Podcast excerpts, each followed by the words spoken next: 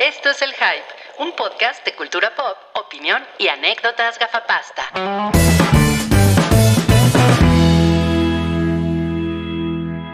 Hola, ¿cómo están? No mames, qué contento estás, cabrí. Estoy muy contento, estoy muy feliz. Feliz. Ay, me da mucho gusto. Hoy te llamas Machibi Cab Cabrichi. Cabrichibi. ¿Por qué? Por los, por los muñequitos. Ajá, porque le mandé un, es que hoy es el cumpleaños de Mario Flores y le mandé una felicita, una chibi felicitación. Le dije, Mames. ojalá que te den un chibi pastel de chibi, tres chivileches. De, no, de tres chivilechibis. Es muy, es muy complicado eso. Y, y Mario así, ah, yeah. A huevo, sí. Ajá. Como tú digas, cabri. No, pues yo no, yo como, como ya no entro a Facebook, ya, ya no sé cuándo son los cumpleaños de las Pero personas. eso salió en Twitter. A ver, Roy, no nos ¿Salió en digas. Twitter? ¿Cómo que salió en Twitter? O sea, fue trending topic. O sea, cuando prendes la tele sale así, hoy en Twitter. No mames, Salió en trending Twitter. topic, el cumpleaños de Mareo. A ver, Rui, pero, o sea, no nos digas de quién, pero ¿cuántos cumpleaños te sabes? ¿Me es el mío? Bueno, menos mal. Me sé el de Julia, Ajá. me el Dos, de la mamá de Julia, me sé el de mi tres. hermano, cuatro. el ¿El de tu mamá? el de Cinco. mamá me lo sé. Pues ya, El de, Jesús- el de Jesucristo. el de Jesucristo Superestrella, sí. El de Jesucristo que ni cumpleaños ese día. No, pues no. No, aparte, pues ma- imagínate, ¿no? O sea, che friazo ahí en, en Belén. El de la patria, el de la patria. Que lo sabe. El de la patria. Mm. Ese es el Los 4 de julio, ¿no? El 4 de... Ah, sí, claro. No, claro, Rui, Rui ya es como de Monterrey, ¿no? Se siente gringo. Nacido el 4 de julio, sí. Eh, oye, no, pero me da mucho gusto verte tan contento, Cabri, y, y- y con, y con esos como motivos tribales. Pero soy machibi en hoodie. Perdón, machivi, cabrichivi, con Y, y motivos no estoy tribales. contento, estoy chibi contento. Me da mucho gusto verte chivi contento con tus motivos tribales en tu, en tu hoodie. Eso está bien ok. padre. Híjole, va a ser difícil decirte así todo el tiempo, pero bueno, vamos a, vamos a No va a intentarlo. Em, también está aquí con ah, vistiendo un pelo de brócoli sensacional. O sea, Sí. o sea, es, eh, es como brócoli, pero negro, ¿no? Así negro, Ajá. negro azabache y. hecho de pelo. No, suena fatal. Un brócoli hecho de pelo, ¿no? Déjate el color, pero. Pues sí, la verdad es que sí, es, es, o sea, es una descripción que tengo que aceptar que es una buena descripción. Fíjense que intenté peinarme y muy pronto me di cuenta de que no. o sea, No lo ibas a lograr. O sea, ¿cómo, cómo es peinarte? Eh, O sea, pues, todos los otros podcasts han, has estado peinado. Hay veces que sí está peinado. yo hay sí veces que sí estoy peinado. sí, ah, sí, ok, ok. Yo debo, yo debo decir, por ejemplo, cuando veía caricaturas así como Hey Arnold, ¿no? Y, y decía, Sí. güey, nadie, nadie tiene ese cabello en la vida real, ¿no? Pero, pero que agarre y que llega Salchi a demostrarme Ajá. lo contrario. Exacto. Oye, Salchi, sí. ¿no, ¿no usas productos para, para el pelo, así como gel, mousse? cosas así? Eh, ¿Sabes? Usaba hace algunos años con regularidad. Super y punk. luego un poco. Y luego me di cuenta de que pues no, la verdad es que las cosas no quedaban como yo quisiera, entonces pues dejé de usarlo. Y de hecho creo yo que se ve mejor el pelo cuando no tiene claramente producto encima, pero bueno, eso es una decisión personal. Oye, o sea, Salchi eres el, eh, la viva representación del meme ese de que los hombres nada más usan un producto para todo y les queda el pelo bien chingón. También soy del meme de Sí, Aliens. eh, También. Sí, Ay, claro. Alien, sí. Oye, Salchi, ¿eso quiere decir que si fueras mujer, si fueras salcha, te, te- te dejarías el, el, el vello de la axila? Me era difícil saberlo, pero re- yo recuerdo que cuando hicimos nuestra foto de mujer, yo me veía bastante bien, ¿eh? Sí, ¿eh? decirlo. Sí, Se- sí, se sí veía te, de- sí te ve- sí te deiteable. veías, sí te veías con shotera. no, no puedo creer que eso es un halago. Bueno, ¿por qué te llamas Jean Jacket hoy? Es, es eh, la gente que ya vio Nope sabe de qué estoy hablando. Ah, Ok, ok, Exacto. perfecto. En un ratito, Salchi y también Cabri y también Santi, ¿verdad? Sí, la alcancé a ver hace rato. Nos, Santi nos van a Wise platicar. Gamgee. Nos van a platicar de Nel Pastel Coronel, la película. Eh, sí, Santi Wise Gamgee. Hola, Santi Wise Gamgee. Hola, ¿cómo están? Muy, muy bien. ¿Y tú? Estás como en la, en la bodega de Heisenberg, ¿no? Ahí tienes unas cajas con. con, Exacto. con- Pura, pura este, fayuca ahí atrás. Nada, más bien parece que está como en las oficinas de Criterion Collection, ¿no? Así cuando en los videos esos de Gaspar Noé elige sus películas, así, así se ve. Un día, un día haremos un tour por, por mis videojuegos. Muy bien. Ah, muy qué bien. monada. Oigan, le mandamos un saludo a Yamiau, que es- está enfermita. Y Oh, no. no. va, no, no va, bueno, no vino hoy. Están preguntando ahí en el sótano del Titanic si, si iba a venir, y pues no, no, no va a venir. No va a venir. Aparte, pues ya han estado pidiendo al Santi Baby, ¿no? Entonces, pues. Había Pues bueno. De hecho, ¿Qué te hacen- tiene su tema. Santi Baby, queremos. no, mames, como los Muppets Babies. Qué chingón. No, pues que te mejores, Yamiau, que te mejores. Y Oye, pues, ya no podemos cantar esa canción porque ya es de Disney y nos va a venir a cerrar el canal. Ay, sí, sí. De hecho, ya nos tiraron el canal. Sí. Sí. Mejórate ya, miau. mal pedo, mal pedo. Bueno, yo soy Trancos el día de hoy. Pues por, por el Señor de los Anillos, porque hoy vamos a hablar del Señor de los Anillos. ¿no? Que ese, Mm, ese Claro. es- es- ese es el nombre en español de, de Aragorn, que mm, creo que en inglés es Strider y, en, Oh, español, ajá, y en español es Trancos. ok. Que Trancos no sale en la serie que empieza Es- mañana.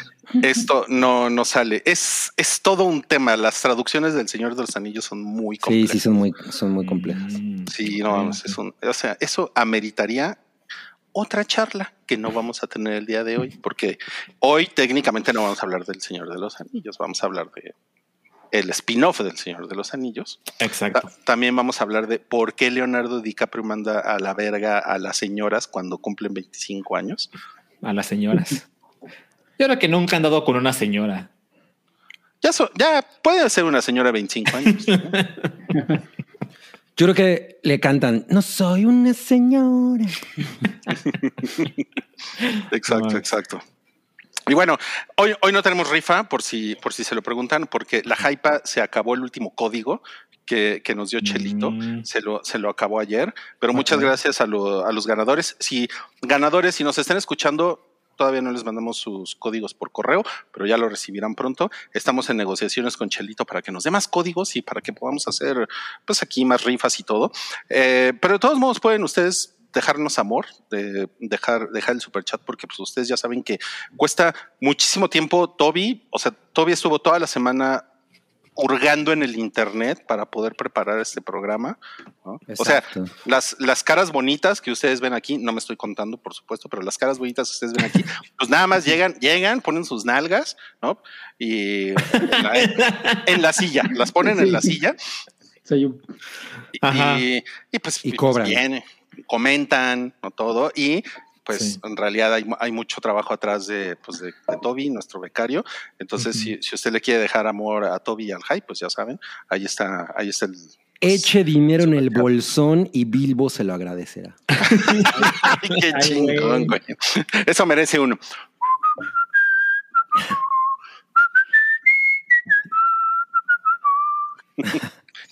No, ya la gente bonito. le está bajando el volumen.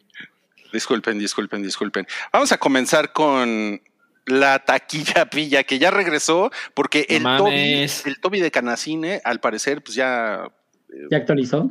actual se reapareció el güey. Se me hace, se me hace que estaba, eh, pues no sé, Se fue a Cancún, ¿no?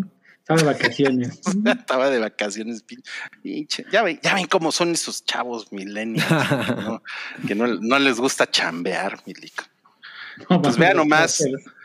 Dragon Ball Sup- Super Super Hero, eh, pues no nos habíamos enterado, pero lleva dos semanas en las en la cima. ¿Qué en la cima. Y, ni- y ninguno de esos dineritos lo, lo aportó Salchi. No, yo no puse mis 100 pesitos. Pinche Salchi, no mames, güey. Qué mal. Sí. Pero eso Pero- sí trae pelazo de Dragon Ball. Exacto. Pero podrías ir tú, Rui, y contarnos cómo está Mm. Dragon Ball. ¿Yo por qué? Si yo ya dije que yo nada más veo cosas en YouTube ahí de repente. Pues estaría chingona tu opinión, ¿no? Es una, una opinión no sesgada. Sí.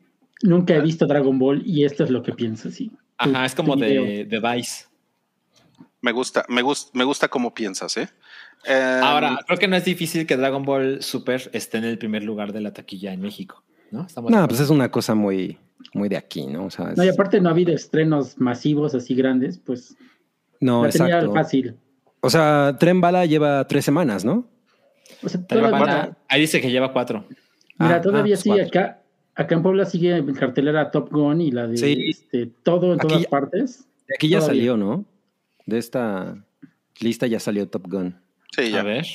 Ya, es que la reestrenaron. ya no está, ya no está. No, ya no, está. ya no está. Pero Tren Bala lleva cuatro semanas, creo que le ha ido bien. Ujú. Tren Bala. Eh, pues es por Bot Bunny, yo creo, ¿no? También. Sí, Puede ser, sí. puede ser, sí, claro. La de Nel Pastel, eh, pues le fue pues modestamente bien, yo creo. para Yo pensé que le, iba a ir- que le iba a ir película peor, ¿eh? es. Está bien. O sea, bueno, no, no, que, le- no que le esté yendo mal, más bien pensé, o sea, no pensé que fuera a llegar a los tres primeros lugares, la verdad. Pues mira, 18 melones, pues no está mal, ¿no? Así, pues no. mira, derechitos a la bolsa de Jordan Peele. claro. Porque así funciona el cine, ¿no? Todo el dinero va para el director. Claro, güey. Estaría increíble, ¿no? Él, no mames. él, bueno, no sé, ¿eh? él decide si le paga al, al gaffer, al, al, al del boom, sí, Al que sirve las palomitas. Ajá, al que lleva los cacahuatitos en las producciones. Eh, la Liga de Supermascotas. eh, eh, es que no habíamos hablado de esta, de esta película. De hecho, No. decidimos no ponerla en la escaleta porque pues, es para mocosos. Eh, pero, pues al parecer le fue muy cabrón, ¿saben? 138 millones, pues para el tipo de película que es, creo que está cabrón, ¿no? Sí. Es para la opción para niños, ¿no? Después de Minions. Es la sí. O sea, como que, Eh, como que yo nunca sentí que fuera un estreno como en la escala de Minions o de esas producciones animadas que tienen como mucho hype. Claro. Definitivamente. Pero, por ejemplo, si lo comparamos con cómo le fue a Lightyear, ¿cómo estará por encima de Lightyear? No, Es ¿No? que no, No, podemos no. ver la, como el historial de Canacine porque no hay. Sí, claro, y, ya, claro. y, y ya salió Lightyear. Lightyear hizo como 500 millones, algo así. Ok, ok. Ajá. Y no, definitivamente es más grande. Minions es monstruoso. Minions Sí, lleva bueno. 800 millones. Hasta Michelle Franco la está viendo en la cineteca. Sí, no mames. Y, y pues, y, y la del pendejo este de Idris Elba, Bestia, no, pues también parece que le fue. Esa película no entiendo qué pedo. O sea, Mm. A mí, digo, a- un león, ¿no? O algo así. Sí, sí, sí. Bueno, eso es lo que se ve en el tráiler. No es como que yo ya la haya Sí. visto. Pero, o sea, Sí, me, me- me pusieron el tráiler, pues yo creo que los últimos dos meses, un mes y medio que fui al cine. Y no, nunca me interesó, ¿eh? O sea, es como este tipo de película que se siente como noventera. Pero... Sí, como Anaconda. Ajá, exacto. Este, ese pedo. Pero, híjole. O sea, no había nada que, que me, que me hiciera pensar, ay, esto como que a lo mejor estaría cagado, cagado, ¿no? O sea, Como aventurarse.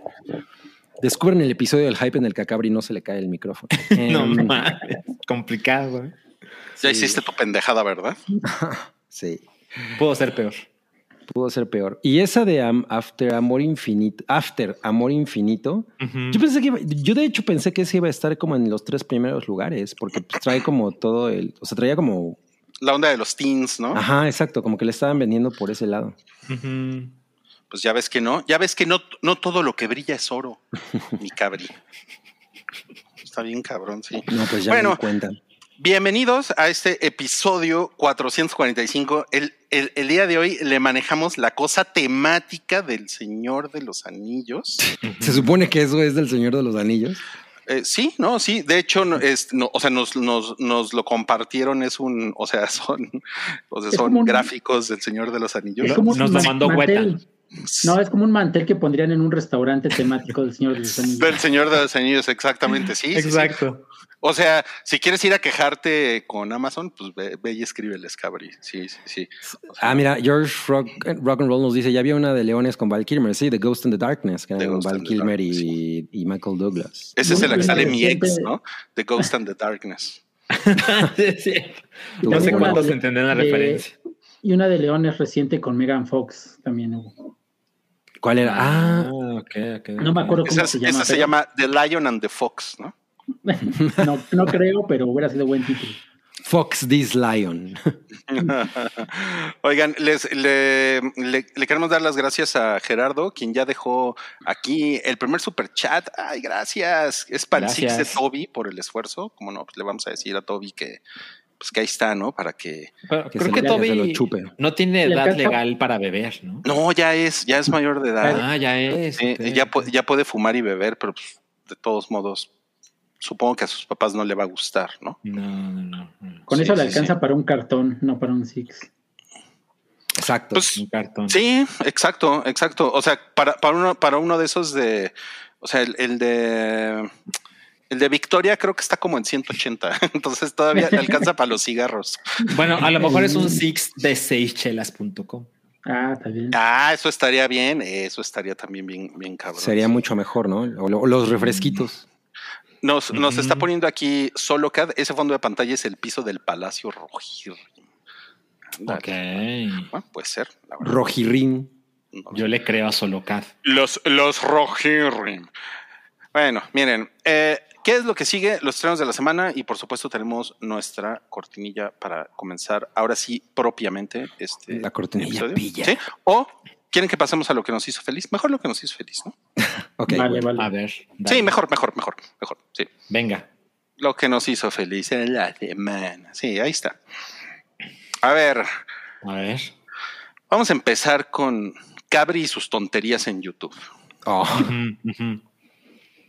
Eh, pues me hizo muy feliz este mini documental sobre Aphex Twin del canal Thrash Theory, del que ya he hablado antes, que hace, tiene, tiene varias subseries, ¿no? El canal, y una de ellas es New British Canon, en el que analiza pues diversos fenómenos en la música popular británica, eh, como por ejemplo el Blur contra Oasis, ese tipo de cosas, ¿no? Y en el caso de Aphex Twin, que pues es un, es un artista del que yo pues fu- fui bastante, le fui, le fui como muy devoto en los 90. Ujú. Eh, pues es muy raro que haya como documentos sobre él, ¿no? O sea, hay- es- no hay tantos ensayos o tantas entrevistas y, y- y material de ese tipo en torno a Aphex Twin, porque pues siempre fue un dude muy elusivo, ¿no? Eh, el, el tal Richard D. James, que bueno, Aphex Twin es uno de sus seudónimos, el más, el más popular. Y entonces este, este microdocumental dura como media hora, como lo, bien lo pueden ver en el pantallazo que le tomó Toby. Y explora pues cómo el dude hacía completamente lo opuesto a lo que a lo que el momento en términos de música electrónica, que en ese momento pues en, en Inglaterra estaba muy fuerte el, el- el desmadrito. Y a nivel mundial también, ¿no? Estaba todo el house que se escuchaba aquí en, en el Medusas y, y- y bla, bla. Em, y este cuate hacía completamente lo contrario, ¿no? Él, él como que trataba de escapar al, al mainstream y, y no era, y no era una cosa que era muy chingona de Aphex Twin o que es muy chingona Aphex Twin es que nunca estaba tratando como de perseguir el, el reflector, ¿no? No era una persona que estuviera interesada como en, en la fama ni nada por el estilo, sino a él le gustaba mucho hacer música, producir un chingo de música y es de estos personajes que le dan como mucho carbón a los snobs para mamar con que, ah, esto sí es música electrónica de veras y la mamada. Y yo siento que él siempre fue, siempre fue como troll de ese tipo de gente. O sea, era, era troll como de sus fans de, de como de ese tipo, ¿no? Porque había muchas cosas que el güey hacía que era pura mamada, ¿no? Por ejemplo, una de las, de las cosas más legendarias era que en, en alguna ocasión le, le encargaron hacer un, un remix para una banda y no recuerdo si era de Lemonheads o una de esas bandas. Y el güey hay dos teorías. Una que le valió madres y entregó una. Nunca escuchó la rola que le pasaron y el güey entregó un mix que por ahí tenía de alguna otra cosa. Y se cuenta que el güey le dijo a la disquera. Sí, sí está la rola, pero la aceleré a tal manera que nada más dura como medio segundo y la usé como un beat. Entonces, No. entonces es como, no mames, es el tipo de cosas que este güey hacía que la verdad lo convierten como, como en un artista punk muy. Es como muy de. Banksy eso. Ajá, exacto, exacto. Es como de Banksy, ¿no? Y Sí. Y bueno, la verdad es que si, si por lo menos no le han entrado mucho a Aphex Twin, porque yo también tengo la teoría de que, o sea, a mí me gusta mucho Aphex Twin, pero ni de pedo me escucho todos sus discos enteros, ¿no? O sea, hay algunos que sí digo, güey, ya, ¿no? Media hora de... Sí. O sea, tampoco es como, como, lo, como lo que estoy siempre dispuesto a escuchar. Sin Ajá. embargo, más sin embargo, Así, eh, obviamente su influencia se puede sentir muy cabronamente en muchas cosas que vinieron después, desde Key Day de Radiohead hasta lo que hizo Skrillex, ¿no? Entonces, Claro. eh, pues realmente si, si, si quieren como eh, entender, tener un panorama como, como muy... Pues la verdad sí tiene un cierto nivel de profundidad de cómo funcionaba la música electrónica en los 90 y lo que este güey representa para la música. Este documentalillo está súper, súper, súper chingón, ¿no? Entonces, recomendadísimo. Ok, ok. Oye, Cabri, dices que FX Twin tenía muchos seudónimos. ¿Cuáles son las Sí. posibilidades de que uno de esos seudónimos es Machibi Cabrichibi? Lo, mis- lo mismo pensé. Ojalá. No nos pero, no, pero ¿no? más bien uno de mis seudónimos es Aphex Twin. Ah. Oye, Cabri, y, y te, y- y te están pidiendo que hagas una lista de reproducción de las recomendaciones en tu canal, en YouTube. Ay, sí, tengo que. Es que, es que también, como tengo mil canales en YouTube, luego no me- ni me acuerdo en dónde pongo las cosas. Estoy, No. estoy bien, estoy bien idioto. Pero, Pues sí, lo, ¿no? pero lo haré, lo haré. O sea, sí tengo una ahí que es así como de cosas para ver después y las voy almacenando ahí. Ok, Claro, claro. ok, está bien. Mira, te ponen aquí, es raro afec, afexito. Piezas como Every Fourteen del soundtrack de María Antonieta son como what? Pues sí, una cosa que a mí siempre me ha gustado un chingo es que tiene como este lado cabronamente abrasivo, ¿no? O sea, que incluso con, en sus presentaciones en vivo, o sea, el, pedo de, de- la intensidad de los sonidos puede ser muy cabrón y de pronto tiene esta cosa como atmosférica que resulta que es prácticamente como un paisaje precioso pintado con sonidos, ¿no? Como en el caso de, de Abril 14, que es así, pinche cosa hermosa. Y, y como, y como esa dualidad a mí siempre me ha parecido fascinante de este dude, ¿no? Sí, sí lo es. Qué bonito, qué bonito, qué bonito. Ahora es el turno de el Santi Baby, quien vio algo que se llama Blown Away en Netflix, ¿correcto? Es como la tercera temporada, ¿no? Exacto. Creo que no sé si ya he hablado de esto de antes, pero esta tercera temporada de, de este reality, que tengo, tengo que confesar que no me gustan mucho, y menos los de competencia, porque son muy, no sé, se me hacen muy hipócritas, muy actuados. Estúpidos. Exacto. Pero este, cu- cu- cuando, lo descubrí, dije, no, mames, sí lo tengo que ver, porque me llama mucho la atención la creación con vidrio. Y lo que estos güeyes hacen es, este, ponen a competir a 10 güeyes, este, que, pero ah, los ponen a hacer obras de arte con un tema en específico, con, con el vidrio. Entonces eso me llamó la atención. No, no es nada de hacer nada más jarritas o cositas así, este, que puedes comprar en el, en el súper, pero no, son cosas bastante complejas. Y aparte me gusta mucho porque es, es un- no es un reality donde los competidores se odien, sino todos son muy buena ondita. Y todos saben que tal vez su, su, ¿cómo se llama? Sus obras son difíciles de hacer, requieren un, un gran esfuerzo y aparte de estar soportando el calorzote. Entonces todos, todos como se echan buena vibra, es bastante bueno. Y aparte descubrí un mundo, porque yo pensé, "Va, pues, que esto va a ser muy reducido. Y, y viendo el programa te das cuenta que hay universidades que, que enseñan doctorados en estas cosas. Entonces dices, wow, hay rockstars también en este mundo y está bastante entretenido. Lo recomiendo y es- también tienen ahí por una temporadita pequeña de, como especial de Navidad y están Ok. bastante, bastante buenos. ¿Cuánto dura cada episodio? Media hora. Media Son hora. 10 episodios de media hora. Te puedes echar todos en una sentada un domingo. Está muy, muy. O sea, te quedas hasta así como pensativo viendo todo lo. Cómo, cómo hacen todos los procesos. Es bastante bueno. Y Sí, yo vi Los, la- los soplavidrios, ya te Los soplavidrios, sí. sí, Yo vi y- la y- primera temporada y chido. y Está bueno, ¿no?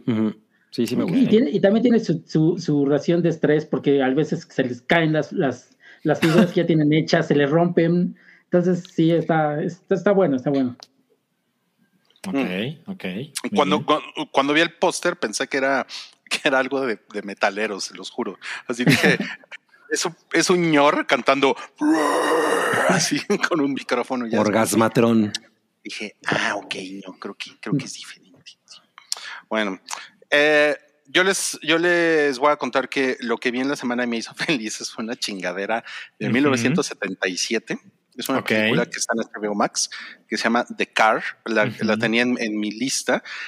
Eh, la razón por la que tenía en mi lista es, es una película que yo recordaba que en la en la infan, en mi infancia, principios de los 80, era como, era algo que me aterrorizaba. Es, es un auto negro que no, que no tiene Conductor. Bueno, no se, Bueno, no se ve el conductor, no se ve, pero ya después te enteras que no tiene conductor, ¿no? Es como el auto del diablo, ¿no? Es como. Tesla.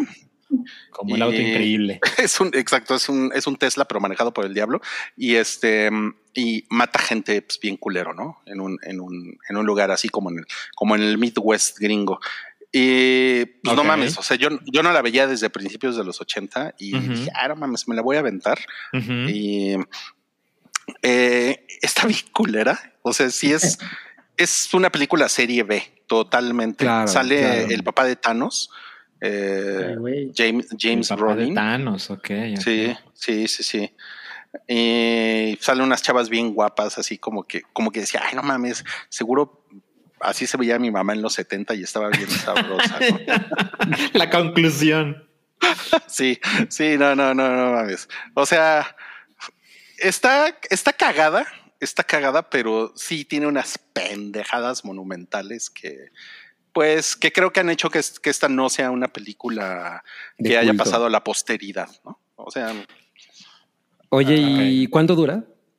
dura hora y media, no, Mm, tam- o sea, o sea, tampoco es- es una, no es una tortura, ¿no? Claro. Eh, creo que lo más, lo- si acaso lo más eh, representativo para la cultura pop sería que al, al final, spoiler, cuando destruyen el auto, se, ve- se ve una cara en las llamas, que es así como la cara del diablo, ¿no? Con, un- con un- con unos efectos culerísimos de, eh, de la como, época. como esa foto del 11 de septiembre. Exactamente, exactamente. O sea, como que esa foto está, siento que está parcialmente inspirada en esto, ¿no? Oh, No mames. Sí, Eh, o sea, creo que eso es la, la, gra- la gran colaboración a la, a la cultura, Cultura pop, de esta película, de Car. Ok, ok, ok. Pues bueno, si alguien la quiere ver, está, está en HBO Max. Está, está entretenida. Oye, pero en español, ¿cómo se llama? Se llama El Carro del Diablo. Seguramente. sí tiene, sí tiene un nombre así mm, pe- pedorrísimo, o sea, pero pedorrísimo. Máquina Eh, eh, ¿no? Es que Se llamó Ruedas asesino, sangrientas. asesino invisible en muchos países y en México se llamó El Auto. Bo, bo. Pero asesino invisible está de huevo. Sí, Asesino Seguro- Invisible está de- Seguro fue un fracaso en taquilla porque no le pusieron algo del diablo en el título. Exacto. Aprendieron el coche infernal. Eh, Está chingón el póster, ¿no? Está así como. Está poca madre el post. Es como, como Sí, de video de, the Stone Age. Ah, sí. Ah, no mames, totalmente. Aventón diabólico, ya pusieron por acá. sí, está chingón, aventón bueno. diabólico. ¿eh? Está No bueno. mames. Y bueno, y ahora vamos a pasar a Salchi, que lo, lo hizo feliz, que fue, fue a ver a, a una banda que se llama Warpaint. Exactamente. Fui el día martes en la noche. eh, los boletos se vendieron, se ofrecieron hace creo que un par de meses más o menos y se acabaron en chinga. Eh, fue en el lugar que se llama Foro Indie Rocks, que pues para quien no conozca en la Ciudad de México, es Ah, un está lugar bien, ¿no? pequeño. Está poca madre para esta clase de bandas. Sí, Eh, cabrón. siento que es la clase de bandas que puedes ver en Corona Capital y es así como, ¿en serio los viste o nada más estuviste ahí? Porque siento que no es el lugar ideal para esta clase de bandas. Claro. A mí me parece que es una banda muy espectacular. No sé si tú la conoces, Santiago. A mí se me hace que es tu onda. Sí, me gusta mucho. Ajá, me imaginé, exacto. Eh, entonces, bueno, eh, yo estaba muy entusiasmado por ir y pues pasaron cosas emocionantes más allá de lo que uno se puede imaginar en esta clase de shows. Eh, pues para empezar, bueno, evidentemente, pues la gente que estaba ahí tenía mi edad, ¿no? Entonces hab- había mucho pelón, ¿no? Había no mames, güey. Había mucho Cabrón. pelón. Cabrón. Y, y, y esto creo que es importante para la historia porque me pasó algo que cuando se los diga van a decir, no mames, qué envidia. Había muy poca gente usando su teléfono en el show. Órale. Sí. Qué bueno, eh. que- me da gusto eso, eh, me da gusto. No mames, espectacular. O sea, creo que lo que puedo decir es que había como cinco personas que yo les podía ver el teléfono durante largos ratos. Pero eso fue todo. Eh, y la verdad es que lo disfruté muy cabrón. Y pues el show, eh, pues tuvo una banda abridora, como es costumbre. La verdad es que yo llegué después de la banda abridora porque no tenía ningún interés. O sea, Pero- la banda abridora se llamaba como es costumbre. Estaría poca madre. Pues a lo mejor, porque no sé cómo se llama. Pero llegué, llegué como a la última media canción y dije, ah, mira, sí tienen onda, porque también son, son solo chicas en esa banda. ¿Puedo, abridora. ¿Puedo interrumpirte un segundo? A mí me encantan las bandas abridoras. O sea, es, es una cosa mames. cuando, que cuando voy a un concierto disfruto cabrón, porque siento que son unos güeyes que, que salen a dejarlo todo. Claro. Eso es cierto. Y como que, y como que digo, ay, no mames, qué, qué chingón que los güeyes están parados ahí arriba. Claro. Sí, eso es cierto. Es, es como cuando, como cuando ves un partido de. Mira, esto lo de Santiago, de la Europa League, que dices, no mames, esta gente sí quiere trascender, ¿no? Sí. O, no, o cuando va así este, la selección a la Copa América y quiere a ver si ven al, algún seleccionado que se lo quieren, para que se lo lleven a Europa. De echar huevos, Exacto. ¿no? Exactamente, exactamente. Y pues también está eh, inevitablemente esta onda de no mames, le voy a abrir a la banda chingona que está a punto de salir. Entonces, pues eso siempre pues, es motivante, ¿no? Me imagino para los músicos. Entonces, bueno, en ese sentido, pues todo bien. Y luego llegué y hace yo mucho tiempo que no iba a, un show eh, en vivo y me di cuenta de que la cerveza costaba 125 pesos la doble y dije, no mames, muy bien, ¿no? O sea, está barata. Está barata. Está barata, exacto. También tiene que ver seguramente que es el foro Indie Rocks. Yo estoy pensando, porque voy al Corona, y es así como, no mames, ¿cuánto, cuánto me va a gastar en cerveza en el Corona? ese- ¿En cuánto ese- va a estar? Es, ese es el precio como estándar, ¿eh? Las últimas veces que he ido, en eso la Ajá. venden. Sí, sí. Ah, ok. Pero ¿cuánto cuesta la cerveza en el Corona? Como Pues como 190. 160. Sí, 160. como 160 o 190. Según yo cuesta así. más, sí. Ajá, más que lo que pagué esta vez. O sea, yo vi, yo vi a Metric hace poco. A ver. Y, y Pero, es un- estaba en pero era 100 muy pequeño el foro. Estaba en 160 la cerveza. Ah, pero no pues, es tan pequeño. Fue en el Pepsi Center, ¿no? El Sí, fue en Pepsi, el Pepsi Center. Center. Pero yo no, yo no creo que, o sea, yo creo que justamente como es pequeño debería estar más caro, ¿no? Porque le quieren sacar más varo. Venden quién menos, sabe. ¿no? quién sabe. Pues como que también es, mira, por ejemplo, el boleto me costó 650 y era general, lo cual me parece muy razonable. ¿Qué? ¿Qué? Ya, ya no se ven esos precios, Mili. Exacto. O sea, después de ver lo que, o sea, la semana pasada hablamos de Ticketmaster y es así como llega el foro Indie Rocks y dice: Te traigo Warpaint por 650 el boleto. Claro, no, no tengo problema alguno. En fin, ese es como el contexto, no? Entonces, bueno, sale la banda. Es una banda, se puede decir que es una banda californiana porque tres de las chicas son de California y la otra es australiana. Eh, poca madre, ¿no? Lo estaban haciendo muy bien y de repente empezaron a pasar cosas. Les explico. Hay una parte, hay una canción que decidieron estas chicas tocar como de manera semiacústica. Entonces le pidieron el silencio a la gente. No tengo idea de cuántas personas éramos, perdón. Eh, y, y la mayoría de las personas como que dijeron, bueno, pues sí, le va a bajar de huevos y me callo tantito y guardo silencio, ¿no? Y como a media canción hubo una chica que estaba como a seis metros adelante de mí, que grita así, ¡Woo! ¿no? Y la vocalista principal de Warpaint voltea así con una mirada de odio y le hace, no. y todo el mundo se quedó así de, güey, qué pedo, o sea, fue tan violento que dije, no mames, se, van a madrear, ¿no? Y sí hubo como un momento de tensión y luego la gente empezó a aplaudir así de, a huevo, ¿no? Que se calle esta pendeja que está haciendo ruido en la canción acústica, ¿no? Y bueno, termina la canción y cuando están, están preparándose para la siguiente canción, la vocalista voltea de nuevo con la mujer del público que le interrumpió y le dice, ¿quieres subir a discutirlo? Y todo mundo así de, güey, esto parece que es más en serio de lo que yo imaginaba. Evidentemente nadie subió al escenario. Yo no podía ver a esta chica, pues la que estaba en el público.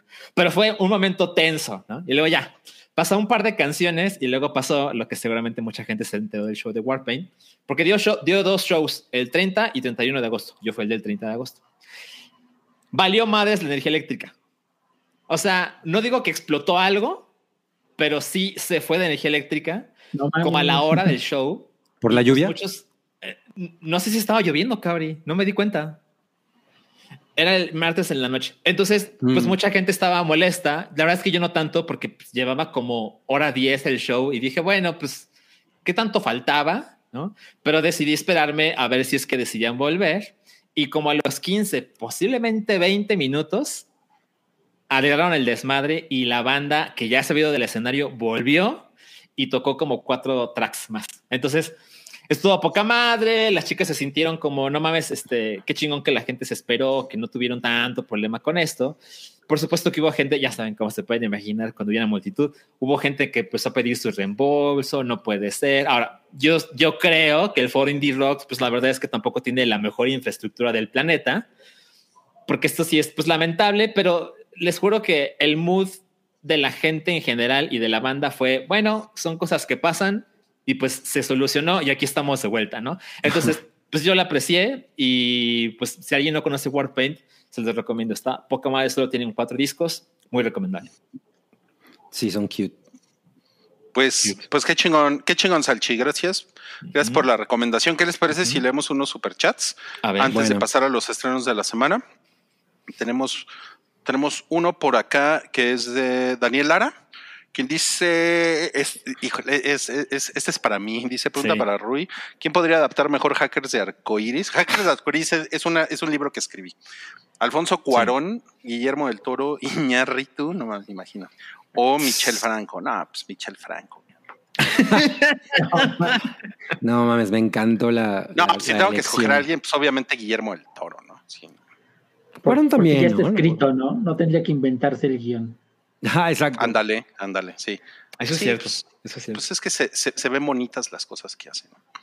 Muchas gracias por el super chat, Daniel. de acuerdo. de Otro. Daniel, Daniel Soto, una salchirreseña de Severance, por favor, muy buena recomendación. Ok, eso es un poco raro porque pues es como... ay- Hicimos Ruy y yo un spoiler boiler de Severance, entonces pues, definitivamente es, si alguien ya vio la serie, es lo mejor que el hype ha hecho acerca de ese producto, entonces, bueno, con ese Puedes, contexto... puedes buscarlo en, está en Spotify y en Apple Podcast. Si quieres, o sea, allá hay 40 minutos de Severance. Exacto, es, es un buen apunte el de Rui porque no está en YouTube. Exacto. Exacto, ok. Bueno, habiendo dicho eso, pues creo que queda claro cada vez más que Severance es como de las mejores series en los últimos 15 años, por así decirlo. Cabrón. Eh, es como un producto que no solo es poca madre, sino que llama la atención que esté en Apple TV Plus, tomando en cuenta que hay muchas cosas en la serie que nos hacen pensar, ah, mira, esta empresa es más o menos como Apple, ¿no? O sea, como que tiene esta onda estética y, y tiene, además tiene una dirección de arte muy espectacular la serie, que claramente no intenta ser moderna, pero tampoco es algo viejo, es como una mezcla de ambas cosas. Y a mí me entusiasma mucho la segunda temporada. Eh, seguramente voy a ver la temporada 1 otra vez cuando se estén en la temporada 2. No tenemos fecha, según yo, para la temporada 2. Seguramente Todavía falta no. un rato. Y este, pues, ¿qué más podemos decir? Yo creo que le va a ir poca madre en los, en los Emmys. No sé, mis- sí. Tiene, creo que más de 20 nominaciones, creo que son inmensamente merecidas. Y creo que ya para terminar, siento que no hay mucha gente que le esté prestando atención, la atención a Apple TV Plus que se merece. O sea, ahorita ya sé que estamos todos entusiasmados con, bueno, HBO Max está bastante madreado, pero tenemos House of the Dragon y luego pues Amazon Prime tiene lo de Señor de los Anillos y Netflix pues es Netflix, es inmensamente popular. Pero de nuevo, Apple TV Plus cuesta menos que esos, lo cual me parece muy sorprendente viniendo de Apple. Cuesta 69 pesos al mes. Además, mamá. tiene una suscripción anual donde cuesta aún menos. Y yo, mi experiencia con Apple TV Plus ha sido inmensamente positiva. O sea, no he visto todo, por supuesto, tampoco hay tiempo, pero prácticamente todo lo que he visto de Apple TV Plus me ha parecido. Está chido. Tienen, muy tienen un chingón. porcentaje de bateo muy alto. Si lo Bueno, pero comparas no con, les, no les encantó con. Foundation y se acuerdan que estaban muy hypeados. Ujú, ujú, ujú. Pero si lo Pero comparas con, Netflix, tiene así Bueno. una cantidad de pendejadas, ¿no? Sí, sí, sí. Y es muy bajito el porcentaje de bateo. Y Apple TV Plus sí hace menos, pero lo hace muy bien. Exacto. Y, y ahorita por ahí busquen, hay promociones de tres meses gratis de Apple TV Plus. Por ahí No mames. andan circulando. Poca madre. Sí, sí está mamón. Ok. Sí, sí, sí. Bueno, Aproveche. muchas gracias. Nos están pidiendo un saludo del Peddington. Peddington. pues, a ver, lo van a sacar de la regadera. Está desnudito, ¿está bien? Desnudito. Ya está desnudito. A ver. Soy el perito.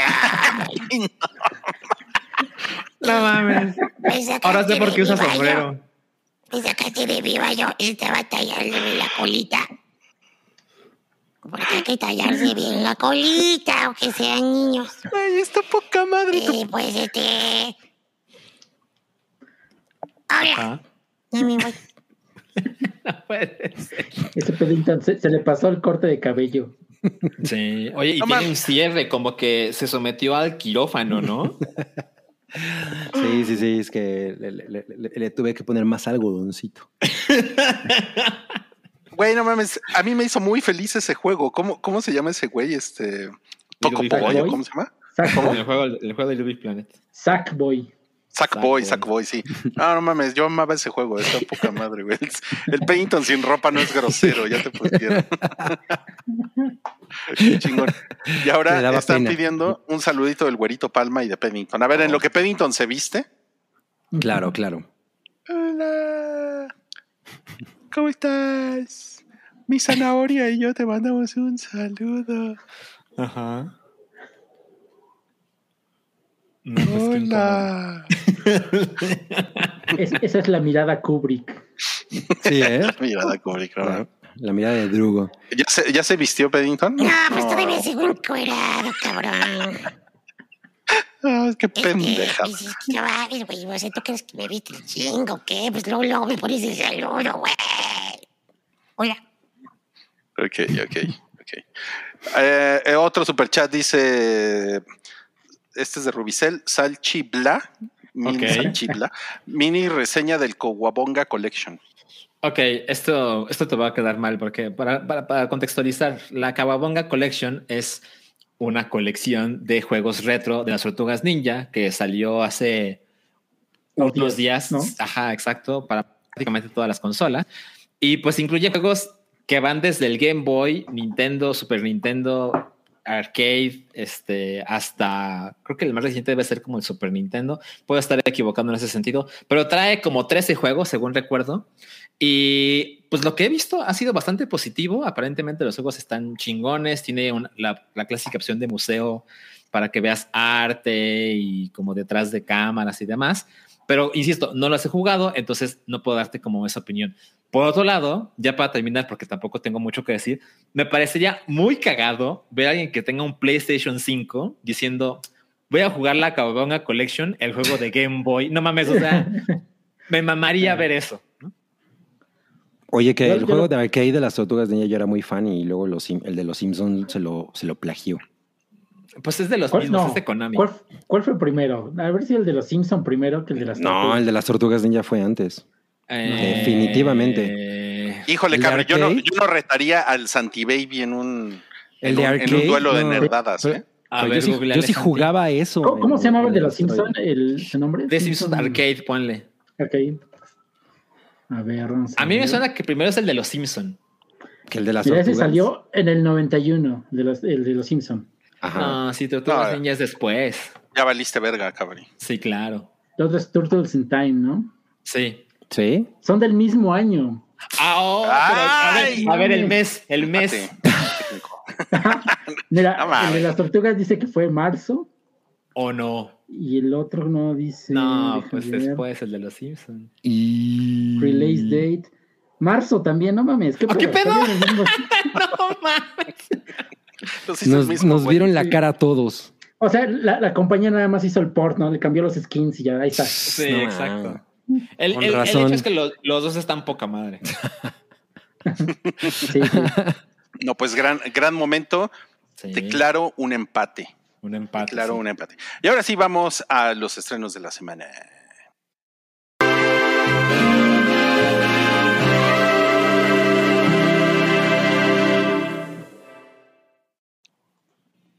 Vamos a comenzar con el primer estreno de la semana que es La Chica Salvaje, que salió ayer. Eh, Sí. Creo que un estreno amplio porque hubo un, Sí. hubo un estreno, ¿no, no Salchi? Y, y tú ya la viste, entonces cuéntanos de qué va. A mí, a mí se me antoja. Pues Ok, sí, a como no, pues ve el- buena pierna. Aparte es, es- es la de Fresh, está chida. Ah, sí, es, es, cierto. es la de Exacto, Fresh y es la de Normal People, que yo sé que Santiago la ama. Por eso, por eso lo voy a ver esa película, nada más por ella.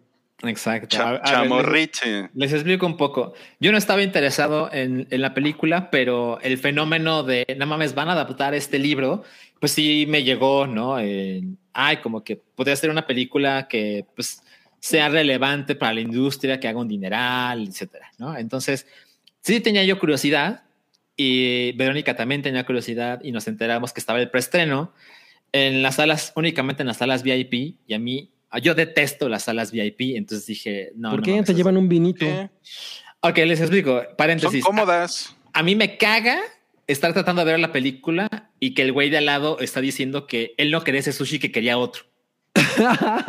sí, Sí, Es como, ahorita- Ah, bueno, Güey. eh, eh, eso definitivamente está de la verga. sí. Sí, a mí Aparte, los, los meseros pasando así, ¿no? Todos. Mira, Ajá, a- quiero hacer una pausa. A mí me encabrona y la verdad es que yo luego, ahorita, ahorita tienen disque un sistema en el que puedes pedir antes de llegar a la sala, pero te Ajá. lo traen todavía después a todo mundo. O sea, está de la chingada eso. Eso sí Bueno, ok, ok, ok, pero vamos a hablar de la película, sí. Bueno, luego. Exacto. luego exacto. nos quejamos. En el Café Sigüis nos quejamos Exacto. de eso. Exacto. Bueno, entonces, bueno, ya pues se pre- se presentó la oportunidad para verlo y la sala estaba medio vacía y dije, bueno, creo que va a haber menos gente que me estorbe, entonces sí, sí, sí vamos a verla, ¿no? Entonces, a ver, contexto. La película es dirigida por una mujer que se llama Olivia Newman, que ese es su segundo largometraje, creo que no hay nada interesante que contar ahí, protagonizada, como ya se dijo, por Daisy Edgar Jones, a quien solamente conocemos por Fresh, eh, y algunas personas más sofisticadas por Normal People, ¿no? Ella está poca madre en la película, como nos podemos imaginar, pero interesante, el, la, la película está inspirada en una novela de una mujer que se llama Delia Owens, que se publicó apenas hace cuatro años, es de 2018.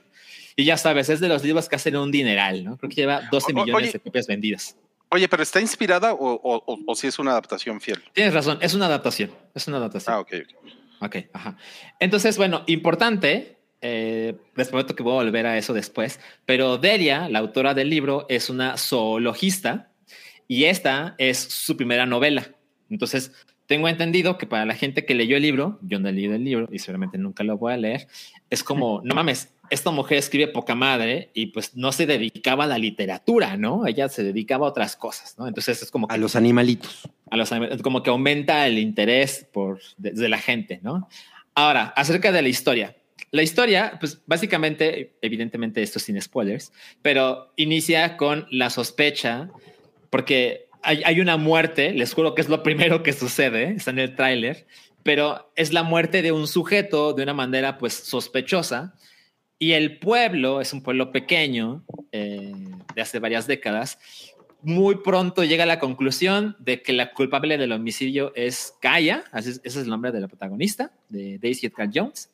Y básicamente la culpan a ella porque, ah, es la última persona con la que se le vio, por lo menos de manera pública, y ella es la rara, ¿no? Ella, de hecho, no vive en el pueblo, sino que vive en un pantano medianamente lejos de este pueblo. Entonces, esta distancia social y emocional de Kaya con el pueblo, pues también hace que pasen cosas. Por ejemplo, ella habla extraño, o sea, hay palabras que no sabe pronunciar correctamente y realmente no tuvo una, una, pues sí, una educación normal. O sea, eso ya se darán cuenta con más detalle en la película, pero sí es como parte importante, ¿no?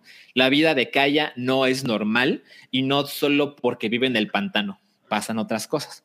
Entonces, lo que sucede realmente en la película es un gran flashback de, pues, la intención es como conocer quién realmente es Kaya y como que la parte principal es, bueno, pero ¿es la culpable o no es la culpable de este homicidio? ¿no?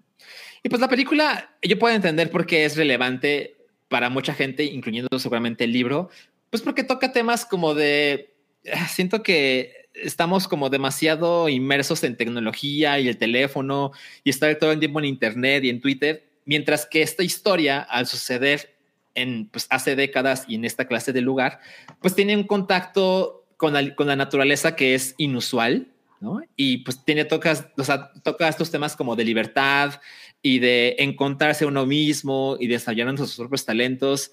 Y pues también toca esta idea de la sociedad puede destruir la reputación en la vida de cualquiera que no sea percibido como una persona normal, ¿no? Ahora, a mí me parece que Daisy Edgar Jones es lo mejor de la película. La historia para nada me parece sorprendente. De hecho, seguramente algunos de ustedes ya se imaginarán en qué termina, porque en ese sentido es sorprendente. Eh, pero aparentemente el libro es una maravilla y yo supongo que debe ser más por la prosa, de manera en que está escrito, que por la historia en sí. Entonces, yo, yo realmente le pongo tres estrellitas. O sea, yo le puse tres estrellitas en Letterboxd, ¿no? Que es como una película normal, ¿no? O sea, no me ofendió y tampoco dije, no mames, No la cabrona, ¿no? Pero ahí está el screenshot que creo que es parte del desmadre. 34% de la audiencia en el tomatómetro, 96% de la audiencia. Sí, está muy, muy. Este... Está muy cabrón, ¿no? Eso. Sí, no. Está muy cabrón. Sí, es muy extremo. Y yo creo, eh, de hecho es muy obvio, la película está hecha por mujeres, producida por mujeres, protagonizada por una mujer y tiene esta onda de cierto tono romántico que creo que le puede llamar la atención a un enorme público femenino, ¿no? Entonces, veo... Ajá, exacto, careful, ya sé, no todas las mujeres son iguales. I know, Oye, ¿no? oye entonces Dime. es más, más romántico que, que de crimen, porque yo como que me da la vibra como de gótico sureño, ¿no? Algo así. Eh, no, gótico, sí sureño, pero definitivamente el romance tiene un porcentaje importante en la historia. No, pues con esos chamorros, ¿cómo no va a haber romance? Claro, claro. Ahora, eso no es todo, porque en cosas que van más allá de la película, pues resulta que el chisme literario, esto yo no tenía idea, me lo contó Verónica. Resulta que Delia, quien es, recuerden, la autora, La les dije que es ajá, zootecnista, resulta que tiene una historia interesante en la vida real. Resulta que Delia vivió como 20 años en, en África, en Zambia, para ser más precisos. ¿ok? Y Delia es requerida por la justicia de Zambia para dar información acerca del homicidio de una persona que sucedió en 1995. Órale. Ahora, esto se pone más cabrón porque se sabe que el día del asesinato estaban presentes Mark, quien es el ex esposo de Delia, y Christopher, quien es el hijastro. ¿Ok? O sea, Christopher es hijo de Mark De Mark. e, e hijastro de Delia. Sí. Y se sabe que ellos dos iban armados porque estaban en la expedición que correspondía a la filmación de un documental. Y se pone dramático porque Delia, Mark y Christopher han declinado múltiples veces la invitación a ser cuestionados acerca de lo que puedan saber acerca del crimen. Entonces, insisto, nadie dice que ellos fueron, pero se les ha pedido amablemente que vayan a declarar para saber qué saben y siempre se han negado. Entonces, hay rumores, hay chismes que dicen que el que realmente cometió el homicidio es Christopher, el hijo de Mark, El hija, hijastro ajá, de el Delia, hijastro. y que el desmadre hizo que ellos dos se separaran. Pero bueno, eso evidentemente nunca lo sabremos. Pero, y aquí es donde esto, esta historia tiene que ver con la película. Como les conté, la película en gran parte trata de acusan sin verdaderas evidencias del asesinato de alguien a una persona que no corresponde a la norma de la sociedad. Entonces, no sé qué tanta, qué tanta distancia hay entre ambas historias, pero definitivamente va a ser ahí parte de la conversación. No, bueno. Suena Bueno, sí la recomiendas, ¿verdad? Mira, yo creo que ah, si no la ven, no pasa nada. Pero si están interesados porque leyeron la novela o porque quieren saber qué les pasa con este libro tan popular, yo no creo que se la vayan a pasar mal. Yo no me la pasé nada mal. Insisto, tres estrellas. Si no la ves, no pasa nada. Pero también con una amiga, por ejemplo, la fue a ver ayer y me dijo que le puso una estrella porque le pareció película de Hallmark.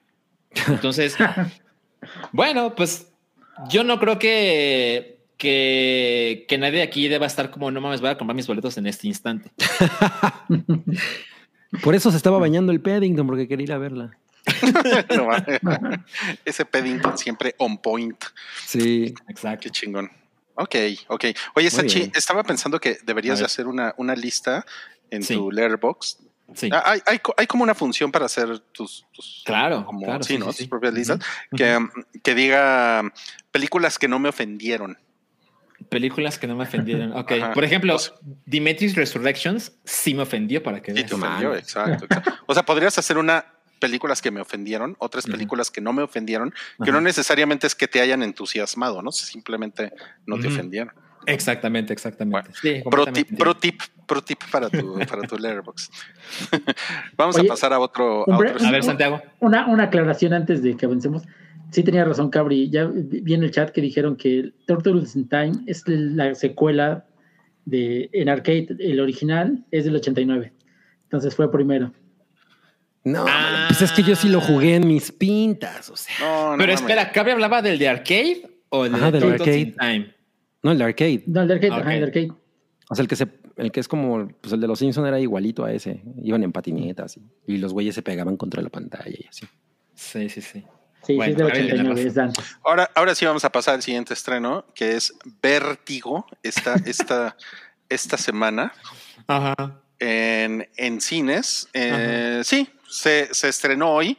Y pues es una, es, es una historia de unas morras influencers. Yo, yo le tengo ganas, ¿eh? O sea, la verdad es que. em- Híjole, a mí leer estas historias me dan hueva, güey. Me dan hueva. Bueno, el vértigo me lo odio. El vértigo me da hueva. El O vértigo sea, lo ¿qué- odio. ¿Qué tan dramático es tu vértigo? güey?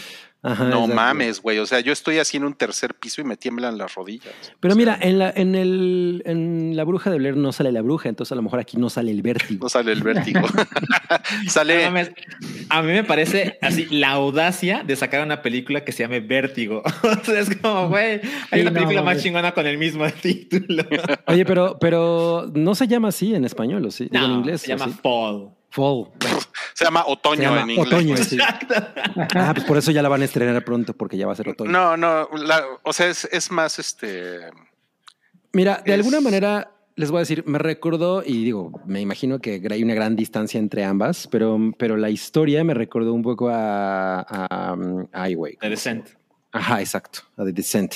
Claro. Porque, porque se trata de esta morra que al parecer sufre un trauma porque se mata a alguien de su familia justamente por estar escalando y entonces de pronto su mejor amiga le dice, no, pues para superar tu trauma mejor te llevo de, de excursión a, pues, a escalar una, una antena que mide como 200 metros o no sé cuánto.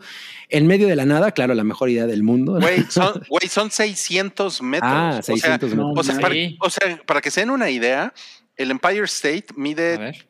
mm, 380 metros. Wow. Pues sí. O sea, sí es, o sea, sí es una altura que, pues, que te lleva a la verga. O sea, yo No, estoy claro, ahí, güey, claro. y digo, pues no mames, güey. O sea, se, No me se subo. me, se me- se me- los órganos se me hacen así. Se te congelan. Ajá. La- la caídas. Y bueno, la cosa es que, pues, no le dicen a nadie, claro, como... Y, sabemos que ese tipo de cosas sí ocurren en la realidad, ¿no? Porque vimos Sí. 127 horas, todos vimos eso. Sí, sí, sí. Sí. Eh, y bueno, pues eh, se les acaba la señal o yo qué chingado sé porque además están en medio del desierto y lo, y lo que pasa es que ya están subiendo y como que se descompone la escalera, no sé por qué al final es eso, Sí, Está oxidada, ¿no? Ajá, está Sí. oxidada y pues no pueden bajar, ¿no? Entonces... exacto. Pues no sé, o sea, obvio, de- es de nuevo como lo que acabamos de decir de Bestia, que esta es una película que bien pudo salir de los años 90, ¿no? O sea, sin pedos. Sí. Debe de depender mucho de la pericia en la dirección de quien, de quien la lleve. Y pues los comentarios que leí, o sea, sí, obviamente no dicen, no mames, está poca madre, así como, No, pero parece que es muy entretenida, ¿no? Ajá, exacto. Y pues sí me dieron ganas de verla. Y vi el póster, o sea, vi lo- igual los pósters hace un rato y decía, ay, eso se ve bien pendejo, ¿no? Pero, pero vi el tráiler y dije, órale, sí, sí la iría a ver. Sabes, como me, me, me recuerda, es como el tipo de película, como los güeyes que se quedan varados en, en los en el teleférico este que están en la Ajá. montaña nevada, Ajá. ¿no? Y que los güeyes No se pueden se bajar en toda la noche. Claro. Sí. Y esa, o sea, es como una película de situación límite que no tienen a Sí, dónde es- ir. Es como survival. No, a mí, me, a mí me recordó a The Shallows, donde sale Black Lively. Ajá. Que También. está en-. Eh, También, es eso. también sí. A mí, a mí me cagan, personalmente me cagan estas películas porque me, porque me causan mucha ansiedad. Porque no, porque todo sucede en un metro cuadrado y eso, Claro. eso Es me, como el me- cubo. Me, desespera. Es como el, el cubo me El caga cubo. también. ¿sí? No, no mames. Entonces, este, pues bueno, suerte si la quieren ver. Yo Sí, ni de, sí, la- ni yo- de yo pedo creo que sí veo la eso. iría a ver. Pues miren, yo vi el trailer en el cine, me sudaron las manitas. Vi el trailer en mi casa, me sudaron las manitas. O sea, Sí, la, la verdad yo creo que la voy a ver en mi casa porque no, en la pantalla grande no aguantaría eso. No es para Sí, unos, unas palomitas con chetos, ¿no? Que te queda todas las manos pegadas. no, sí Pues les- yo, yo, yo, yo, yo creo que sí la voy a ver. Me, me llama la más la atención que la anterior de la que hablamos. La de la chica la chica salvaje. misteriosa. Ok. Para ver y cómo la chica baja. salvaje te interesó, lo dijiste. O sea, sí, sí, sí, pero esta sí me llamó más la atención. O sea, y, y- y sobre todo con base en los comentarios que es- eran así de, Pues es lo que se vende y lo que te venden en el póster y está bastante chido. Ah, ok, chido. Sí. Ahora. Vértigo dura 107 minutos. Yo me imaginaría que dura hora Órale. y media, ¿sabes? Yo también, yo también debería Sí, no mames, güey, qué horror, güey. O sea, estar viendo estas pendejas todas estresadas. Yo me imagino que es Hora una 40. hora, una hora de, de construcción en lo que pasan las cosas, ¿no? Mm, Una hora de construcción mientras hacen la torre. no mames. Si es que son 600 metros, tienen que media hora subiendo. Se lo pudieron haber ahorrado con un. Sí, sin ¿cómo se- cortes, con no hay cortes. Time lapse. Un timelapse. Exacto, es en tiempo real. Bueno, pues vamos a pasar ahora sí al, al plato fuerte que traemos el día de hoy, que es eh, El Señor de los Anillos, los Anillos de Poder. Ese es el, ese es el nombre. El ese es el nombre oficial, El Señor de los Anillos, los Anillos de Poder. Eh, es, un, es una serie de Amazon Prime Video que se estrena, ya se estrena, o sea, ya hay episodios ahorita, ya nos pusieron en el, en el chat. Muchas gracias Sí. a las personas que están poniendo ahí en el chat, que ya están disponibles los dos primeros episodios. Eh, son ocho en total. Eh, son, pues son poquitos, ¿no? Son, Son pocos. Son, poquitos episodios. Sí, porque de House of the Dragon van a ser 10, ¿no? pues, van Ajá. a ser 10. Entonces, quiere decir que vamos, vamos a tener de aquí a mediados de octubre eh, algo de El Señor de los Anillos. Y pues, a ver, primero, me gustaría saber, ¿ustedes qué tan prendidos están con esto? Como del 0 al 10, Del 0 al 10, ándale, del 0 al 10, me gusta eso. yo, yo un 8. Ah, Es bastante es, alto. Es una, es una buena pren- emprendidez. Ajá. Ujú, ujú, ujú. ¿Tú, Cabri? No, yo como 7. No, no, como 6. Como 6, yo creo, sí. más bien. como 6. Ok, ok. ¿Y tú, Santi Baby? Yo creo que sí un 9, ¿eh? Yo sí estoy, Oh. estoy muy ahí. Ok, ok. ok. Miren, yo no estaba prendido, yo estaba muy escéptico y ahorita Sí. estoy mucho más prendido. Mucho más prendido. ¿Pero hay alguna Pero- razón o es solamente el YOLO? Hay, Digo, hay el, mucha, el, mofo, el FOMO. hay mucha más El información. YOLO, el, ¿ya? el mofo, el. Sí, güey. El El, mofo, el mofo, el motherfucker de Tolkien. No, no, hay, hay mucha más información y también hay, hay reseñas. Y las reseñas que salieron, de hecho en el tomatómetro están viendo que hay 80, y- el 83% es el promedio, que es muy bueno, es muy, muy bueno, bueno. para el tipo de apuesta que es esto, porque esto yo creo que no hay nada más arriesgado que el Señor de los Anillos, o sea, o sea, Star Wars es una mamada en comparación con el Señor de los Anillos, con, con el tipo de riesgo, pues, claro, ¿no? claro. O sea, por el, por el fandom y por, eh, o sea, como el, el, el tipo de atención que le tienen que tener a los detalles y a, y a la historia. O sea, es muy fácil hacer el ridículo con el Señor de los Anillos, ¿no? Sí, sí, sí, de No, acuerdo. no creo que vayan a de- vaya a haber un personaje que diga, y de alguna forma Sauron regresó, ¿no? Una mamada así. No creo que pase. Como en el episodio 9. Exacto, exacto. O sea, creo que es una cosa que, por lo que he leído, está como bastante cuidada. Y como que ese, ese era un miedo que yo tenía, pero hemos tratado de sacar toda la información que tenemos hasta ahorita y les traemos aquí como un como un recuento, una radiografía de lo que ustedes pueden esperar de los anillos de poder de aquí a, a- a mediados de octubre.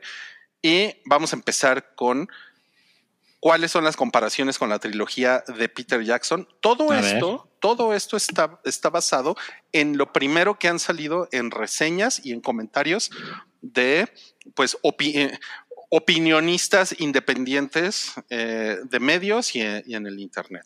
Entonces, lo primero que se está diciendo es que la serie eh, sí, sí es familiar, o sea, sí es, sí tiene como eh, conecta, conecta con la trilogía original, pero se siente como algo fresco, algo nuevo. Ok. Eso, que eso puede ser bueno. Ajá, ajá. Claro. No, bastante bueno.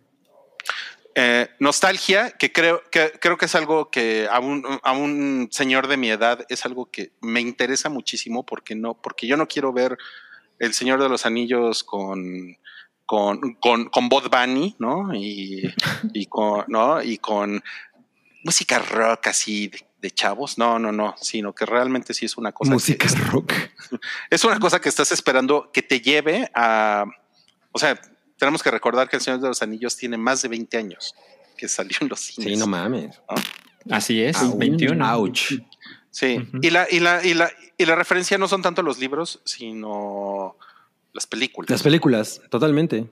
Obvio. Totalmente. Sí, sí, sí, sí. Eh, y como que muchos críticos coinciden en que sí se, se invoca como, como este feeling del Señor de los Anillos, ¿no? O sea, como que es una cosa, ¡pum!, que está ahí, ¿no? Entonces, creo que eh, de, de entrada parece que sí le están dando como su lugar a todo lo que trabajó Peter Jackson. Pero ya, o sea, sí, están, co- como tratando de hacer un, como de emular, ¿no? Eso, porque pues es justamente lo que veíamos en los, en los avances. Ahora.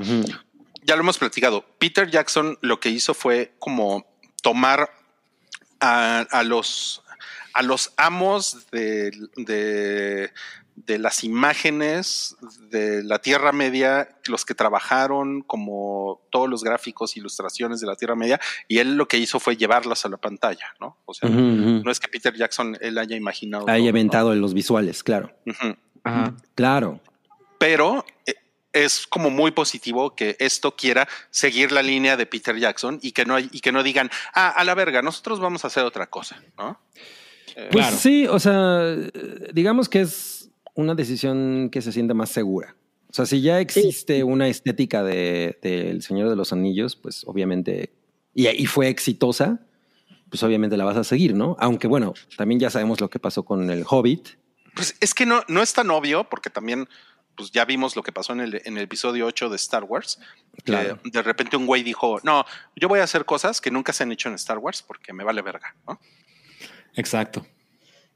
Bueno, pero como tú dices, aquí, aquí el state de Tolkien está más cabrón, ¿no? Que George Lucas vendiendo su obra y no teniendo opinión. Definitivamente, definitivamente sí. Yo solo Eso, quiero saber si hay una escena en la que bailan. Nacho, Nacho, Nacho, Nacho, Nacho, Nacho. ahora vamos a pasar a la historia. A ver. lo, lo que sabemos de la historia sucede en la segunda era. La, la segunda era es la era previa al Señor de los Anillos. los Anillos. El Señor de los Anillos sucede en la tercera era. Y es interesante porque la, la, terce- la tercera era es, es como una era ya decadente de la Tierra Media. O sea, Mm, el mundo que nosotros vemos en El Señor de los Anillos está como ya, ya bien está. planteado. Ajá, exacto. Mm, ok. Entonces es como de, de esperar que vemos aquí como un mundo mucho más radiante, ¿no? Mucho más colorido también.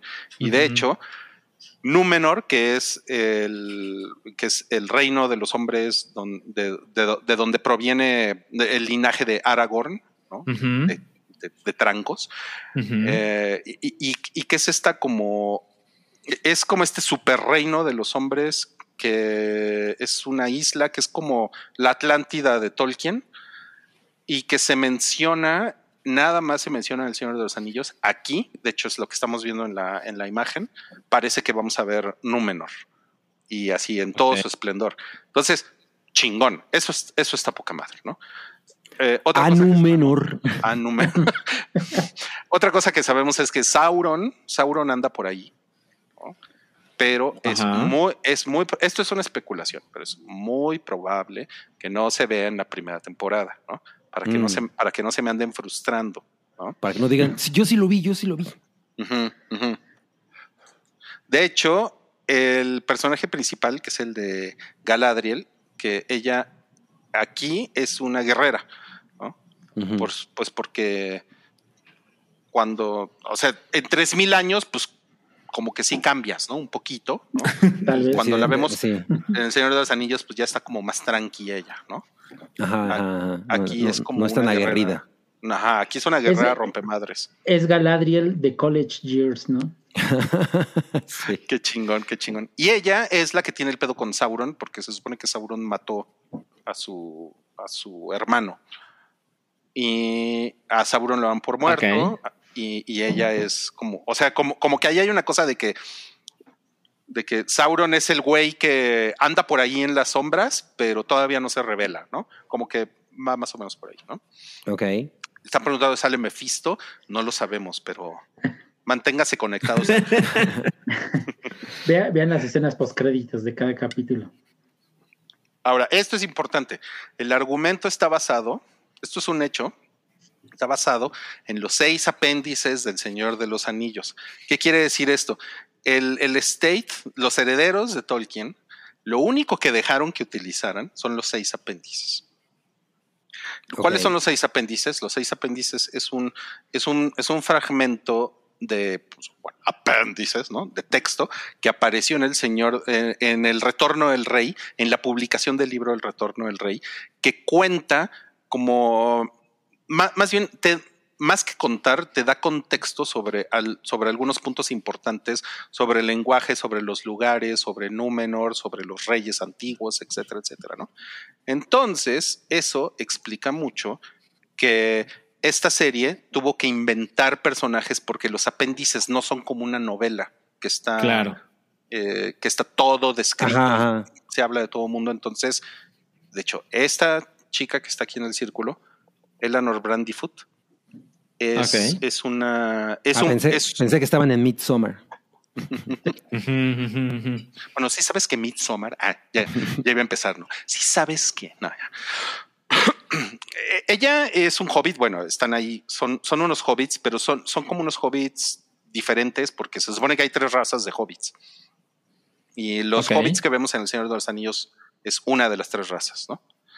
Eh, entonces, lo que dicen es que ella es adorable, pero también te puede parecer una pendeja, ¿no? O sea, adorable, pero pendeja. O sea, como que más bien ese es- siento que esa es una decisión de la, de la audiencia, ¿no? Ah, puta, la, la amo porque es toda como este, Inocente. y cagada y es como toda jovitita y todo eso, pero o dices, puta, esa pinche vieja cada vez que sale me lleva la verga y, quiero que se muera, ¿no? ¿Y, Harry Styles, ¿por qué lo pusiste? Porque este güey es el agente Smith en la en, en El Señor de los Anillos, Ah, pero, pero joven. Ajá, es el Ron. Ah, ok, ok. Entonces aquí este güey, el- Harry Styles con sus orejitas, es, eh, es el Ron, pero cuando el Ron no era el más vergas, ¿no? Claro. Eh, sino un, sino era como el segundo de a bordo, ¿no? Porque hay un elfo más, más cabrón acá, ¿no? Y pues es como todo, todo jovencillo, ¿no? Eh, bueno, pero todo esto se los comentaba porque Elrond pues es un güey inmortal, entonces puede salir tanto en El Señor de los Anillos como en, Endgame. Claro. como en esta precuela, puede salir en Endgame si quiere, No puede salir en el maleficio, güey, o sea, puede salir en cualquier lado rostro, ¿no? Pero Eleanor Brandyfoot es, es un nuevo personaje que, s- que se tuvieron que inventar como para explicar ciertas cosas y para conectar ciertas cosas. Es- esto es muy importante porque aquí es donde puede haber muchos pedos, porque no, porque pues para muchos fans hardcore no es eh, Canon. No es, no es canon. Sí, los, los puristas son muy fáciles de, de hacer enojar, ¿no? Ya nos pusieron que son hobbits del Vive Latino. Pues sí, es, es- es como la, la- el personaje este femenino que inventaron en, en, Chernóbil, ¿no? Que es, era como un. La acumulación de personas. como una como una amalgama de, de personas que sí existieron, Exacto. como exacto. para explicar, ¿no? Sí. para darle seguimiento. Nos pone aquí de Ninjasaurio, no se pueden usar los hobbits de la trilogía, en efecto. Y esto es por el contrato que tienen con Amazon. Está muy cabrón eso. Pero sí, los elfos de la trilogía. Porque, lo, porque todo lo que se menciona en los apéndices Sí, del, retorno del rey, los seis, en los seis apéndices, eso sí lo pueden usar. Los hobbits sí claro. se mencionan ahí. Mm, Claro, claro, claro. O sea, los A de lo la mejor- trilogía. Claro. a lo mejor vamos a ver un hobbit que se llame Fredo, ¿no? Y Volvo Balsón. Claro. No mames con pol- polvo balsón. Bueno, lo, lo otro que han dicho, lo otro que se sabe hasta ahorita es, o sea, es una serie, entonces también es muy, es muy pronto para saber cuál es el personaje vergas, ¿no? O qué actor lo está haciendo mejor, ¿no? Porque Claro. a- ahorita solamente hay dos episodios afuera, pero lo que sí están diciendo también, cuidado, careful. A ver. careful. Ya preguntaron, ¿sale Gandalf? No, no sale Gandalf. Este, careful. Durin, Durin es, es un, es un, es como el rey de los enanos, pero el güey es gracioso. Entonces, a lo mejor Oh, eso no. les caga también. Sí, es que cuando son graciosos los personajes, pues. Sale un Jar Binks. Ay, sí, no mames. No mames. Sí. No mames, ¿no? Bueno. ¿Qué más necesitan saber? Los visuales, la producción. Sale Madonna. Todo mundo está diciendo que se ve muy cabrona la serie, que está muy pinche impresionante. Que Claro. si hay green screen, pero además se filmó en Nueva Zelanda. Y hay Como muchísimos. Ajá. como la película, hay muchísimos escenarios que están repetidos de la trilogía original. O sea, usaron los escenarios de Locaciones. Lo que, están allá. O sea, locaciones, este, pues ya saben, ¿no? Así como el bosquecito, la montañita, ¿no? O sea, entonces, como que eso le da mucha, pues, como que le da, Le daba como un tipo de validez. ¿no? exacto, Como- exacto, sí, O sea, se, se siente más bien como un spin-off de, la, de las películas. sí, sí, sí, sí. O sea, e- esto creo que es muy bueno, ¿no? Porque es como de puta, ta- qué bueno que no lo hicieron todo en un pinche foro, ¿no? Sí, sí, sí. Claro. y, y- y- y que sí tomaron como esta cosa de, o sea, sí hay, sí hay güey, o sea, sí hay orcos con, con maquillaje y máscaras, o sea, o sea, creo que todas esas cosas son importantes. Y justamente que el diseño de producción está así que te cagas, ¿no? Que, que te Claro. cagas. Pues ahí se tiene que ver el presupuesto, ¿no? Que es una- Claro. O sea, yo, leí que eran 500 millones. No es más. Sí. Más. Bueno, Más de 500 fue, 700.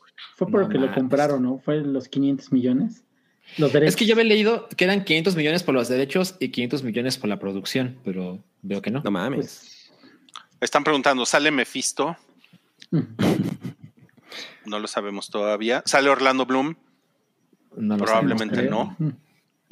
Oye, eso que ¿Tuvieron? estabas diciendo de que se ve mamona, estaba leyendo en la mañana que creo al parecer utilizaron 250 estudios de efectos especiales para terminar de los efectos, que, Mm. se, que se vieran chingones y estuvieran a tiempo aparte. Ok, ok. No mames, sí, está cabrón. O sea, siento que hasta ahorita todo es como bastante positivo. Aquí este comentario está interesante. Marco Reyes, los apéndices son una narración muy escueta de algunas historias de la Tierra Media. Exacto. O sea, hay mucho. O sea, siento que aquí es donde está, donde puede estar el pedo, ¿no? Ajá, o sea, son, las, las servilletas que rayoneó Tolkien. Exacto, exacto. Sí. Las servilletas, sí. Bueno, las migajas de Tolkien, ¿no? Es que el pedo de los derechos del Señor de los Anillos está muy cabrón, ¿no? Porque no sé si apenas, bueno, es que apenas, eh, hubo una compañía sueca, me parece, de videojuegos que se hizo con los derechos de las películas, los videojuegos, el merchandising. Embracer Group. Ajá, y, y ahorita Amazon se quedó, como dice Ruiz, con las migajas, con las servilletas. Y con eso pues, piensan construir algo.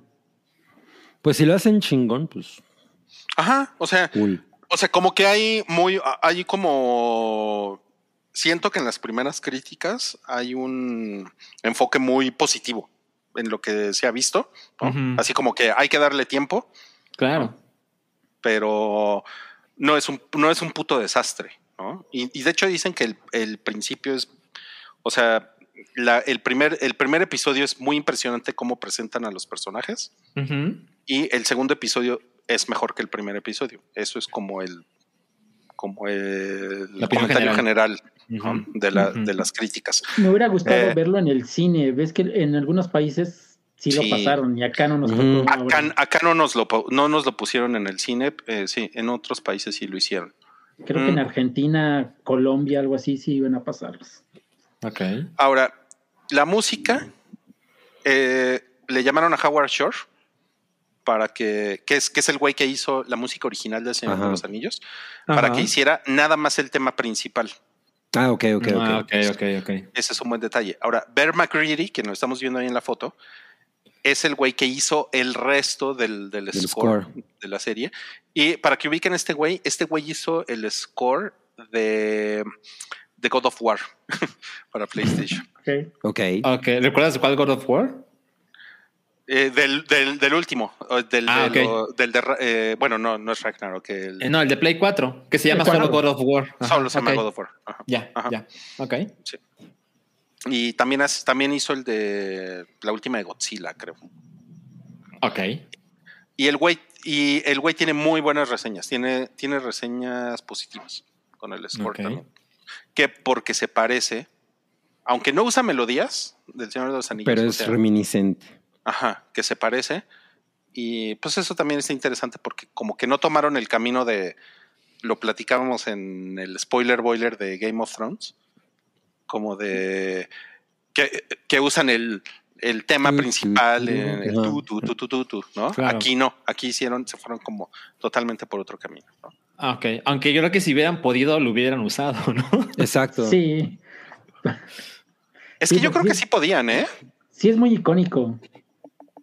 Sí, sí, sí lo es. O sea, yo creo- yo- alguien que siento que, se- legalmente sí podían usarlo, ¿eh? Pero ¿Ah, sí? no lo quisieron Ok. usar. ¿sí? Pues yo siento, por ejemplo, con, con lo que pasó con el Game of Thrones, que pues, estábamos esperando, bueno, digo, con la Casa del Dragón, que estábamos esperando el segundo episodio porque, para que saliera ya por fin la entrada formal. Es como el de Star Wars, o sea, ya no puedes separar ese, ese, ese universo de, ese, de esa música, ¿no? Entonces, Sí. es lo más seguro irse por Y además es nuevo, o sea, Game of Thrones la verdad es que es una propiedad nueva. Claro. ¿Para qué, le, haces- para qué le supuesto, haces sí. música diferente? güey? Sí, exacto.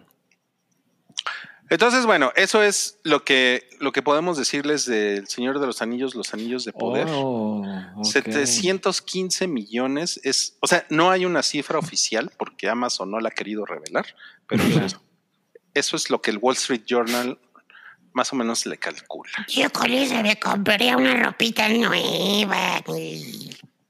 Soy. No mames, güey, ya que se viste ese cabrón. Sí, no mames. Bueno, dicho todo esto, ¿qué tan prendidos están? ah, o sea, eso era para adoctrinarnos. Díganme, díganme. Pues yo estoy en las mismas, ¿eh? Sí, yo sigo igual. Ah, yo ahorita acabando voy a prender mi tele para ver eso. Muy bien, muy bien, muy bien. Pues seguramente la próxima semana vamos a hacer. No sé si hagamos spoiler boiler, francamente, eh, porque como que hay que ver cómo se mueve esto, pero Sí. seguramente vamos a hacer una reseña con spoilers aquí en el hype. Yo tengo una pregunta. ¿Saben cuándo sale cada episodio? ¿Sale los jueves? Me parece que es igual que The Voice, como que, eh, como que el día Mm. oficial es el viernes, pero lo Pero- ponen el jueves en la noche, ¿no? Debe Sí, ser el, viernes, pero con el uso horario de otro lugar, ¿no? Y nos toca un poquito antes. Yo no sé.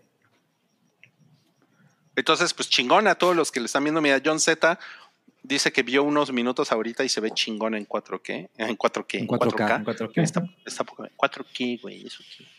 Bueno, evidentemente es notable eh, notar, es notable notar, o sea, es importante notar que esto salga, o sea, el, el estreno sea tan cercano a el spin-off o precuela de Game of Thrones, ¿no? O sea, que evidentemente son universos que pues, se pueden encontrar similitudes. Y Sí, pues de alguna manera creo que a lo mejor HBO se quiso adelantar, posiblemente. A lo mejor Amazon se siente, o sea, lo podemos interpretar como que Amazon se siente muy satisfecho con lo que han hecho y dicen, me vale madres, lo vamos a poner Claro, es- al mismo tiempo. Estamos seguros de lo que tenemos. Ajá, exacto. Pero es importante lo que me eso Porque- preguntaba el día, que no es el mismo día, no sale los Van a- domingos. Van a acabar igual, ¿no? Si esta tiene ocho, bueno, casi igual, porque se Casi dos igual. episodios hoy. Exacto, exacto. Sí, ¿Cuánto dura cada claro, episodio? claro. ¿Cómo? ¿Cómo? ¿Cómo, cu- ¿Cuánto dura cada episodio? Una hora. ¿Una hora? Una hora. Mm. Ok. Sí, sí, sí. Sí, este, eh, justo eso que comentas, Salchis, está cabrón, ¿no? Porque sí es, ahor- ahorita estamos viendo dos franquicias gigantescas de, que tienen que ver con la fantasía, porque. Game of Thrones es fantasía también. Claro, Sí. claro. Sí. Y hay dragones, bueno. Y, y sí está cabrón que están compitiendo, o sea, frontalmente es una cosa como muy obvia, ¿no? No, Sí, y aparte totalmente. que, hicieron que Star Wars eh, moviera fecha, ¿no? Porque también se iba a estrenar Andor en, creo que esta semana la fecha original, y lo tuvieron que recorrer porque pues, le sacaron. Exacto. Oh, no Andor eso. con miedo, mejor no me meto ahí. Con miedo. Con, Andor con Andor miedo. con frío. sí, sí es cierto. Hoy era la, la fecha de estreno original y les dio frío y la movieron como al 21 de septiembre, una cosa así. Sí. Ahora, perdón por decirlo obvio, pero la verdad es que Amazon, con todo el dinero que tiene, pues la verdad es que eso no los aleja de hacer fracasos, ¿no? O sea, una cosa muy reciente es, por ejemplo, hicieron una plataforma de, de streaming de videojuegos que se llama Amazon Luna. Y si, y si dicen Amazon qué, exacto, porque a nadie le importó, fracasó y uno se puede imaginar los billones que pusieron ahí.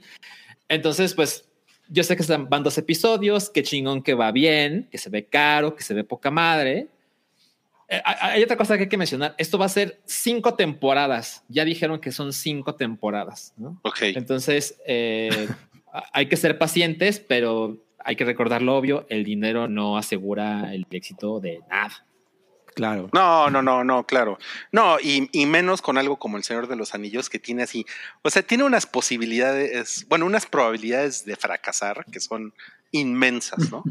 O sea, cualquier cosa puede salir mal aquí. Claro. Sí, sí, sí, sí. Es- sí. Está muy cabrón. Pero bueno, yo ya le tengo fe, no lo puedo creer, ya le tengo fe y ya quiero que se acabe este pinche podcast porque ya me quiero ir a verlo. Este pinche podcast. Pues se puede acabar ahorita si quieres. Primero deja que termine de bañarme, culero. No, porque tenemos un compromiso con la audiencia, entonces vamos a leer este super chat. Échatelo, cabri. Dice Fernando R. Nos deja 129 pesitos y dice: Nos pueden enviar un saludo a Luz, mi novia y a mí. Los TQM me podrán dar el resumen de C4 Jiménez de esta semana. ¿Qué pedo, qué, qué pedo con el monje? Vamos a bailar. Este, pues sí, un saludo a tu novia Luz. Saludos. Que por cierto, yo espero que ya me mande mi recibo porque luego No ha llegado. no ha llegado y luego me preocupa. No mames. Luego se la eso sonó terrible, güey. Se puede malinterpretar muy mal eso. güey. Oh, qué lats. Tú que de todo el, para todo piensas mal. Y por supuesto, C4 Jiménez, en directo. Pues sí, hay mucho crimen en las calles de México. Y sí, mira, cómo, cómo le- a esta señora de los tamales le quitaron sus tamales. Un- el los malhechores, los malhechores que ya no saben qué inventar para. La señora de los tamales significa otra cosa en este podcast. No mames, güey. Otro, otra pésima referencia. No, Cabri, lo estás haciendo muy mal. Entre eso y dile a tu esposa que me mande su recibo. Me- mejor C4 Jiménez hubiera reportado cómo van a entambar a la señora de los boletos. Ay, es otra cosa. Se llama Ab- Abigail o cómo. Mira, la verdad. Cigarros de miel. Abigail. ¿De dónde salió Abigail?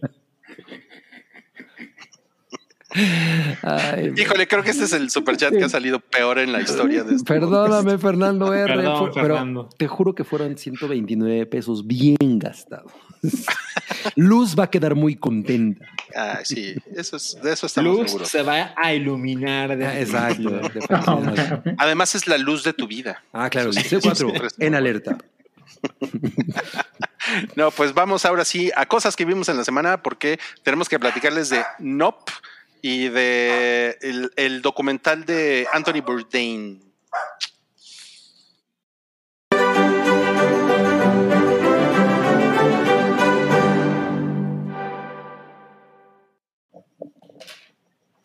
A ver, os despanóchense con Nope. ¿Cuántos spoilers le quieren poner aquí? Ustedes- Pues No creo que sea buena idea. Pero si no das spoilers, ¿qué puedes decir? es, es que miren, la próxima semana no vamos a hablar de Nope. Bueno, Los prometo. pues Sí, ustedes. sí. Entonces pongan el, el, el disclaimer de los, spoil- de los spoilers. Exacto. Esto es Bueno, con ahí lo tienen. Spoilers. Por otro lado, Rui no la ha visto Yo no lo he visto. y yo creo que es un error Pero- que los spoilers, Rui. Pero a Rui le caga ese güey, ¿no? Este, el director. Jordan no, Peele. no, me, no, me, ¿No? no me caga, pero me vale verga. No, bueno. Uh, no mames. Ni, Está bien. ni lo topo, dice Rui. Ni lo topo. Es más, voy a ir a servirme un whisky ahorita en lo que ustedes platican. Ustedes, ustedes tranquilos, relájense, están en su podcast, platiquen sabroso de la película. En su podcast de confianza. A ver quién empieza. No, pues, si quieres tú. Pinches cobardes, güey. Ya, ¿Por órale, qué? échenlos, échenlos. Ok, ok, empiezo yo. Ok, tengo que decir algo. Como alguien que ya la vio dos veces, Ay, Ah, güey. me parece una película espectacular de principio a fin. Entonces, en el chat, en el chat estaba la gente, pero Salchi, espera, espera, ¿acaso es mejor que Moonfall? Sí es mejor Sí. que Moonfall. Se los prometo, les prometo que es mejor que Moonfall. Yo me la pasé de, no mames, hace mucho tiempo que no disfrutaba tanto una película. Eh, tuve la suerte, como lo mencioné la semana pasada, de que solo vi eh, un tráiler, creo que el mismo tráiler, pero dos veces en el cine. Y es ese tráiler enigmático de no sé lo que están viendo los personajes, ¿no? Donde están viendo hacia el cielo y pues uno se puede hacer teorías, pero no sabíamos nada. Y después de ver la película, porque dijo Hugo la semana pasada, no, el último tráiler arruina todo. Entonces, después de ver la película la primera vez, busqué el tráiler, no mames, o sea, cuenta todo. O sea, es así como, güey, esto, esto es un grave error, ¿no? Esto no Ah, ¿en serio? pasado. Sí, cabrón. Entonces, eh, la idea de la enorme cantidad de ideas chingonas, frescas, emocionantes que ponen en la película, a mí me hizo muy feliz. Eh, por ejemplo, puedo mencionar, evidentemente no quiero mencionar todo, pero la idea de la del nube que no se mueve, poca madre. O sea, siento que la gente puede ver el cielo de ahora en adelante y decir, no mames, no se está moviendo. ¿Qué pedo? No se está moviendo una nube, ¿no? Luego, la idea de que no es una nave, sino que es un animal, no mames, me, me enloqueció así de, wow, o sea, la- las posibilidades ahora son Eso, muy amplias. eso fue, Ahorita, creo que la mayor sorpre- sorpresa para mí, ¿eh? Sí dije, wow, qué, qué chingón que se fueron por ese, por ese lado. Ajá, exacto, sí, coincido. Luego, la idea cuando pasan los gritos de la gente siendo devorada, pero que le escuchas que se acerca y que se aleja, o sea, porque está en el cielo, obviamente. No mames, me pareció, o sea, el sonido, yo la vi en IMAX y el sonido fue muy espectacular. ah, qué chido. Yo la vi el sábado, la primera vez que la vi, la vi el sábado, o sea, se estrenó el jueves, la vi el sábado, y en mi sala había, cuando mucho, contándome, como 15 personas. Era Lo en la pareció- IMAX. Ajá, me pareció bien culero porque pues me imagino, esperaba que pues, hubiera más gente y se ve- siente que todo el mundo se la pasó de poca madre. Cuando sale, sale la escena de los aliens que están en el granero, no mames, o sea, la gente estaba así de vete a la verga, no voy a poder dormir hoy, ¿no? Y luego fue, fue muy cagado cómo termina esa escena, entonces todo muy chingón, como la gente se, se relajó y luego empezaron a pasar cosas aún más emocionantes. La escena de la lluvia de sangre, no, No mames. mames, brutal, ¿no? Y en cosas que ya me empiezan a gustar más a mí, hay un, hay un ángel que yo no me di cuenta, no, perdón, hay un ángel, no. Hay, una, hay un momento en que el animal se transforma, que yo no me di cuenta, pero la referencia clara, porque se lo leí a Jordan Peele, es, está inspirado en el décimo ángel de Neon Genesis Evangelion. Y se lo Totalmente. conté- ¿Tú lo notaste luego, luego, Santiago? Sí, eso es así, claro. o sea, el diseño tan poco usual, porque cuando tú, como tú dices, es, es un animal, es un ser vivo, no piensas en un ángel de Evangelion, bueno, en esa forma, ¿no? Entonces, Ajá. ya viéndolo en cuando su última transformación, por así decirlo, dice, no mames, sí se ve muy, muy chingón. Sí, poco más. La verdad es que yo fallé porque no me di cuenta de la referencia a Evangelion y lo leí y se lo conté a un amigo que es como mi gurú de Evangelion y me dijo, no mames, o sea, lo vi en medio segundo, dije, eso es de Evangelion, ¿no? Luego cerca del final está esta inevitable referencia a Akira, ¿no? la motocicleta. No mames, que en ese momento yo estaba inmensamente feliz. y este, siento que es una película que habla de muchas cosas, o sea, siento que habla de del legado de, los, de las personas negras en el cine, que se ha hecho menos. Habla de nuestra asociación con el espectáculo, ¿no? o sea, como estas historias terribles de, oye, eso es una tragedia y alguien está haciendo un dineral con esto.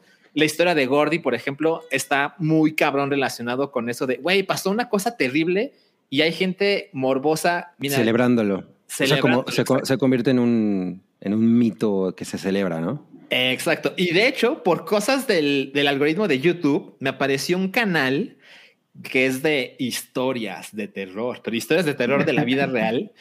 Y lo empecé a ver porque resulta, perdón, yo no lo sabía, pero resulta que la historia de Gordy está clarísimamente inspirada en la historia de Travis, que Travis es un chimpancé que era la mascota de una familia, todo estaba poca madre, y un día Travis snapeó y atacó así súper violentamente a las personas que estaban en la casa.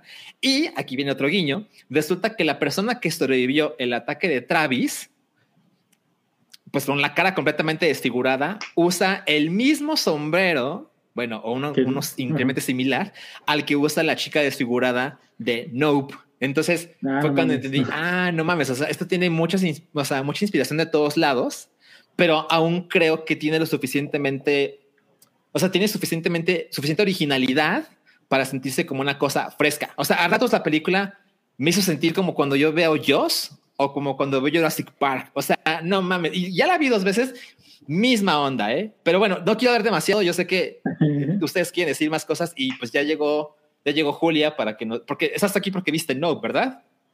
A ver, Nope. A ver, cuéntanos. cuéntanos, cuéntanos. Es que mis expectativas estaban súper altas, ese fue el problema. Porque, o sea, pues Jordan Peele me encanta. Entonces. Pero sí, o sea, lo de Gordy está padrísimo. O sea, siento que ahí se ve perfectamente el terror que representa Jordan Peele en sus películas. Pero, pero justo siento que, o sea, no, no va como a ningún lado. O sea, siento que es una subtrama que nunca cierran tal cual. Como que solo, solo lo quisieron poner ahí nada más. No sé, o sea, está padre, pero me, me encantó. De hecho, fue el capítulo que más me gustó, el de Gordy.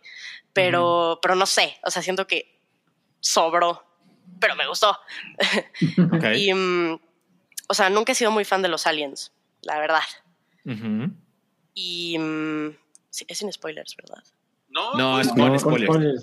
Ah, ok. Está, está el, advertencia No, de pues caution. Comentarios. Ajá, spoiler. exacto. Bueno, Échale. ok. Justo, es que. mm, Ajá, o sea, yo ya había visto el caso de. Creo que eran una pareja que, mm, que su chimpancé los atacaba y creo que el, ajá, les desfiguraban la cara o algo así, o creo que uno se moría, no me acuerdo. Lo vi en TikTok, pero, pero se me hizo súper turbio. Entonces, pues dije, ah, no mames.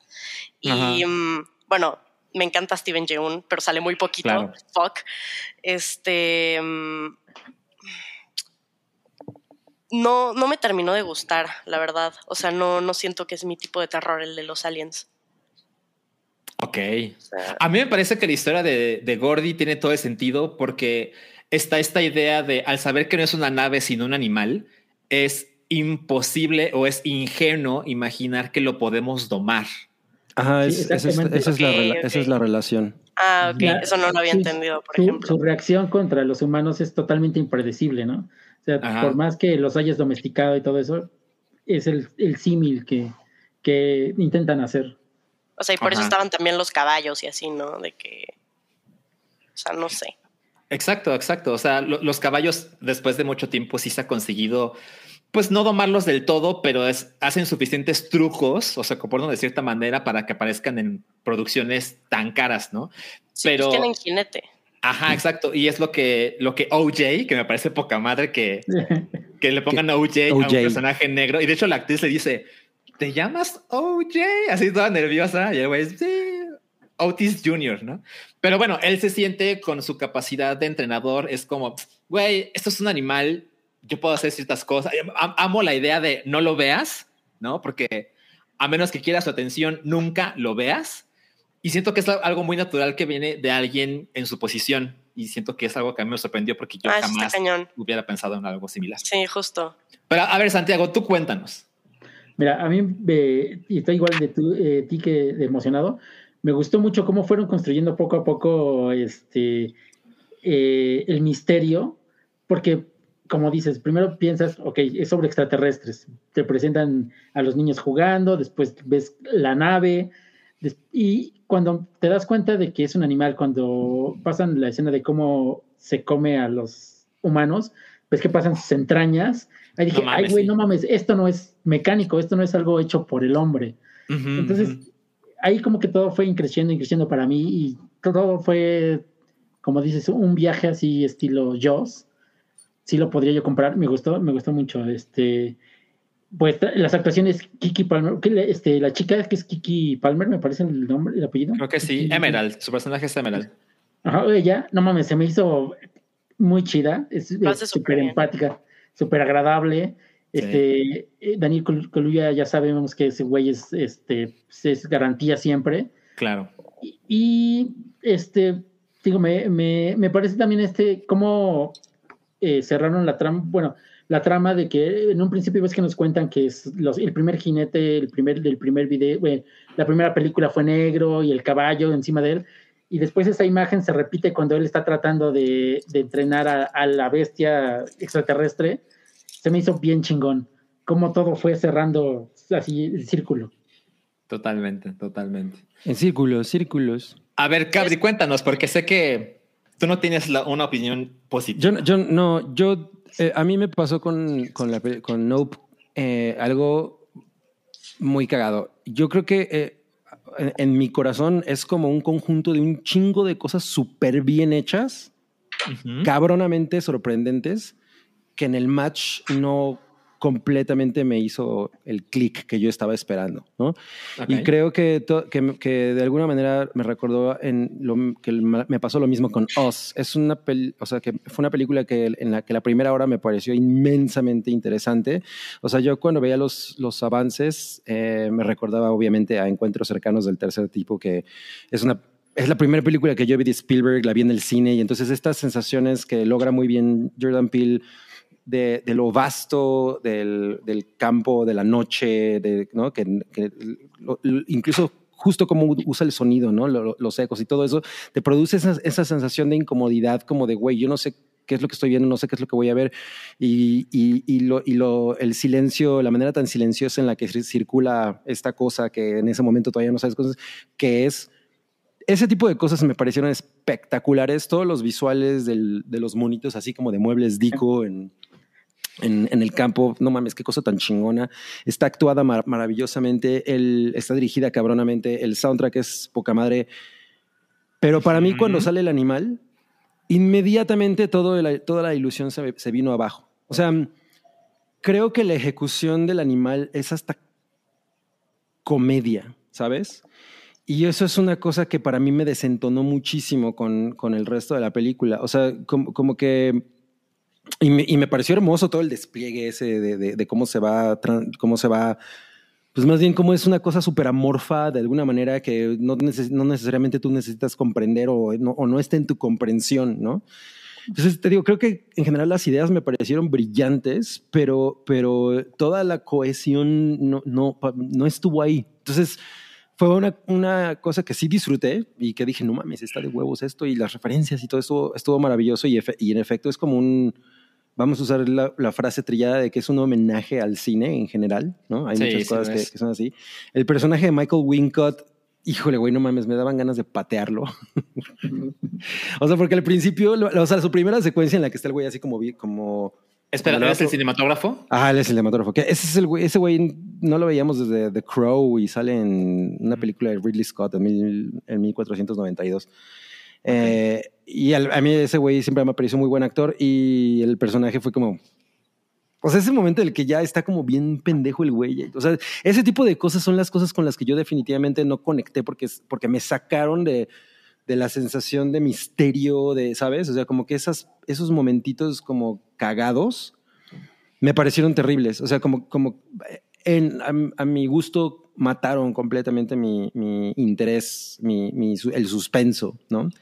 Y creo que es un poco lo que me pasó con Us. No, y de, na- de ni, ni de pedo me parece que sea mala película ni nada, pero me, pero estaba yo como queriendo am- amarla mucho más y yo estaba muy intrigado hasta que pasó eso. Y, y lo que dicen de los niños me pareció espectacular. O sea, los chavitos así como de extraterrestres, dije, no mames, qué buena escena, ¿no? Porque fue de, ay, just kidding, bitch, ¿no? Entonces sí fue como, nice, buen toque, pero eh, ya cuando sale el animal, eso me frustró muchísimo. O sea, t- cuando se baja la nube y, fue como de, no, No me gustó la ejecución de eso, sí fue como, ah. Lo de Gordy, brillante. ¿Ya te vas, Julia? No, una última No. cosa. A ver, sí. Este, que se me hizo muy cringe que en dijeron como cinco veces el nombre de la película. O sea, era de que el güey se metía al coche y veía la cosa esa y, nope, cállate, qué horror. O sea, ¿por qué tienes...? No, se me hizo demasiado cringe. O sea, demasiado. O sea, yo sé que tenían que darle un significado al nombre, pero tú, ¿por qué? Está horrible, está horrible. Sí, creo Yo que no con sé una si- vez hubiera bastado, ¿eh? A lo mejor. No sé, a mí no me gustó eso, pero se me hizo muy cringy, o sea, la verdad. Pero bueno, Pero, ah, Ok. pero así pareces como Luke Skywalker en que va a destruir Ajá. la Death Star. Exacto. Sí, sí, parece. Eh, al- algo que puedo mencionar es que sabemos que tiene Jordan Peele esta onda de, bueno, pero personajes que no sean blancos, ¿no? Entonces, evidentemente, Daniel Kaluuya es negro, su hermana es negra, Steven Yeun es asiático, bueno, es americano, asiático, etcétera. Pero, pero he visto como el mensaje de, no, pero es que en esta película ya no está este tema. Definitivamente no está como en Oz y no está como en Get Out, pero creo que lo hace de una manera mucho más sutil. Por ejemplo, cuando la hermana llega al pueblo que ya está todo madreado, que es- está a punto de soltar al, al inflable, hay una parte donde hay un cerdo encima de la oficina del sheriff. Y es como, claro, cops are pigs, ¿no? Entonces, Evidentemente, si fuera otra persona, diría, puede ser una coincidencia, pero es Jordan Peele, no puede ser una coincidencia. Y esas constantes misiones, por ejemplo, de Oprah, ¿no? Que se imaginan así como, güey, ¿qué es lo más grande que podría pasarnos? No mames, aparecer con Oprah. O sea, eso me pareció como, no mames, muy chingón. O sea, representando a, esta, a estas personas de una manera muy diferente y hasta pues ligera, a diferencia de las dos películas anteriores.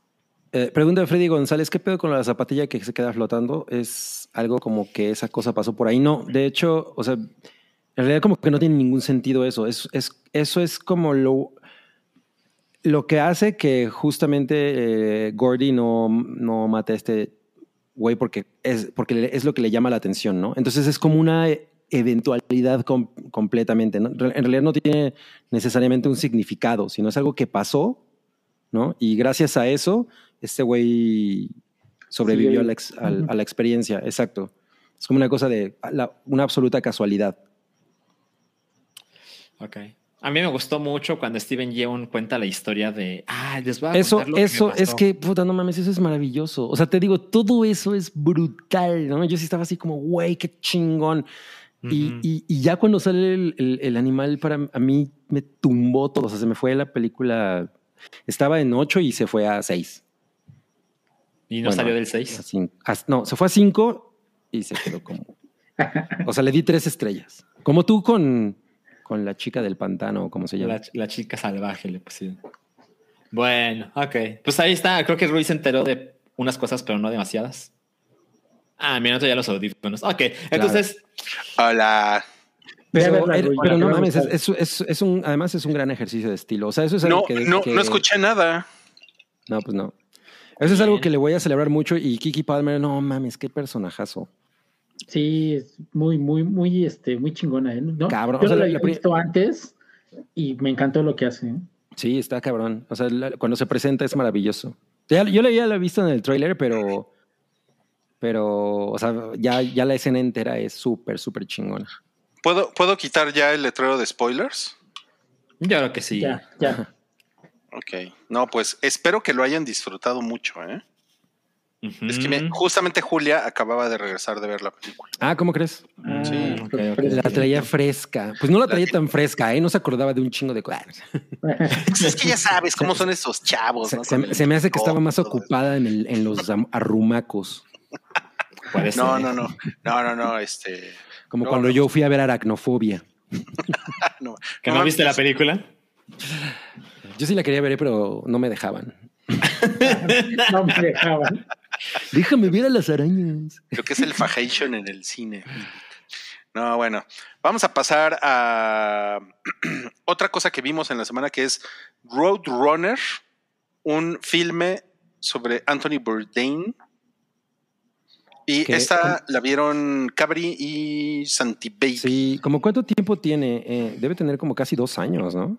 No, es de 2021. 2021. Ah, ok, sí. Esto salió a principios de 2021. Ajá, exacto, me acuerdo. Por eso se siente así. Pero apenas está disponible en HBO Max. ¿verdad? HBO, ajá. Sí, la subieron apenas. Y pues yo diría que es una cosa turbo de rigor. O sea, si de alguna manera le tienen algún aprecio a, a lo que representó Anthony Bourdain en su paso por este planeta, no mames, es una chingonería ese documental. No, sí, estoy de acuerdo. ¿eh? O sea, realmente varias veces me hizo casi soltar la lágrima porque hay momentos bien chingones. Este, básicamente lo que cuenta este documental es des- desde que él se empezó a hacer famoso, que dejó sus, sus años de la cocina por ser escritor, va, eh, va construyendo sobre su carrera, cómo empezó a tener éxito, cómo fue la idea de su programa, este, cómo, eh, cómo empezó, o sea, realmente las primeras filmaciones, cómo él era el muy, este, no sé, muy parco, no era el Bourdain que conocemos ahorita en sus primeros episodios, y, y cómo él fue encontrando en esos viajes, en todo eso, una, como una razón para vivir, ¿no? Eh, también trata sus temas familiares, eh, el tema de sus adicciones. Y realmente sí, es un monstruo. Lo que no me gustó mucho de, de todo esto, este, primero, pues la controversia esa que había de, de que el director usó una inteligencia artificial para... Este, Para generar eh, eh, algunos diálogos. ajá, unos diálogos como por ejemplo casi casi lo que fue su nota de suicidio.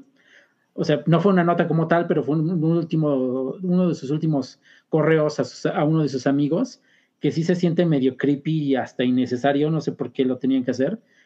Y la otra parte que también como que, que, que es lo que único que no estoy totalmente de acuerdo, es que no, la, la, no está, hacia Argento, no, no, no sé si no la entrevistaron o no quiso participar, pero sí se hace como que el, el punto de vista del director es que le está echando un poco la culpa a ella, aunque trata de no hacerlo co- co- como así cabalmente este, eh, todo eso, porque sí eh, hacen mucho énfasis en que él tenía una personalidad muy, eh, muy adictiva, entonces todo eso ah, se veía reflejado en sus relaciones, pero sí creo que le faltó su, su punto de vista, no, no es como que muy, no es muy imparcial en ese aspecto.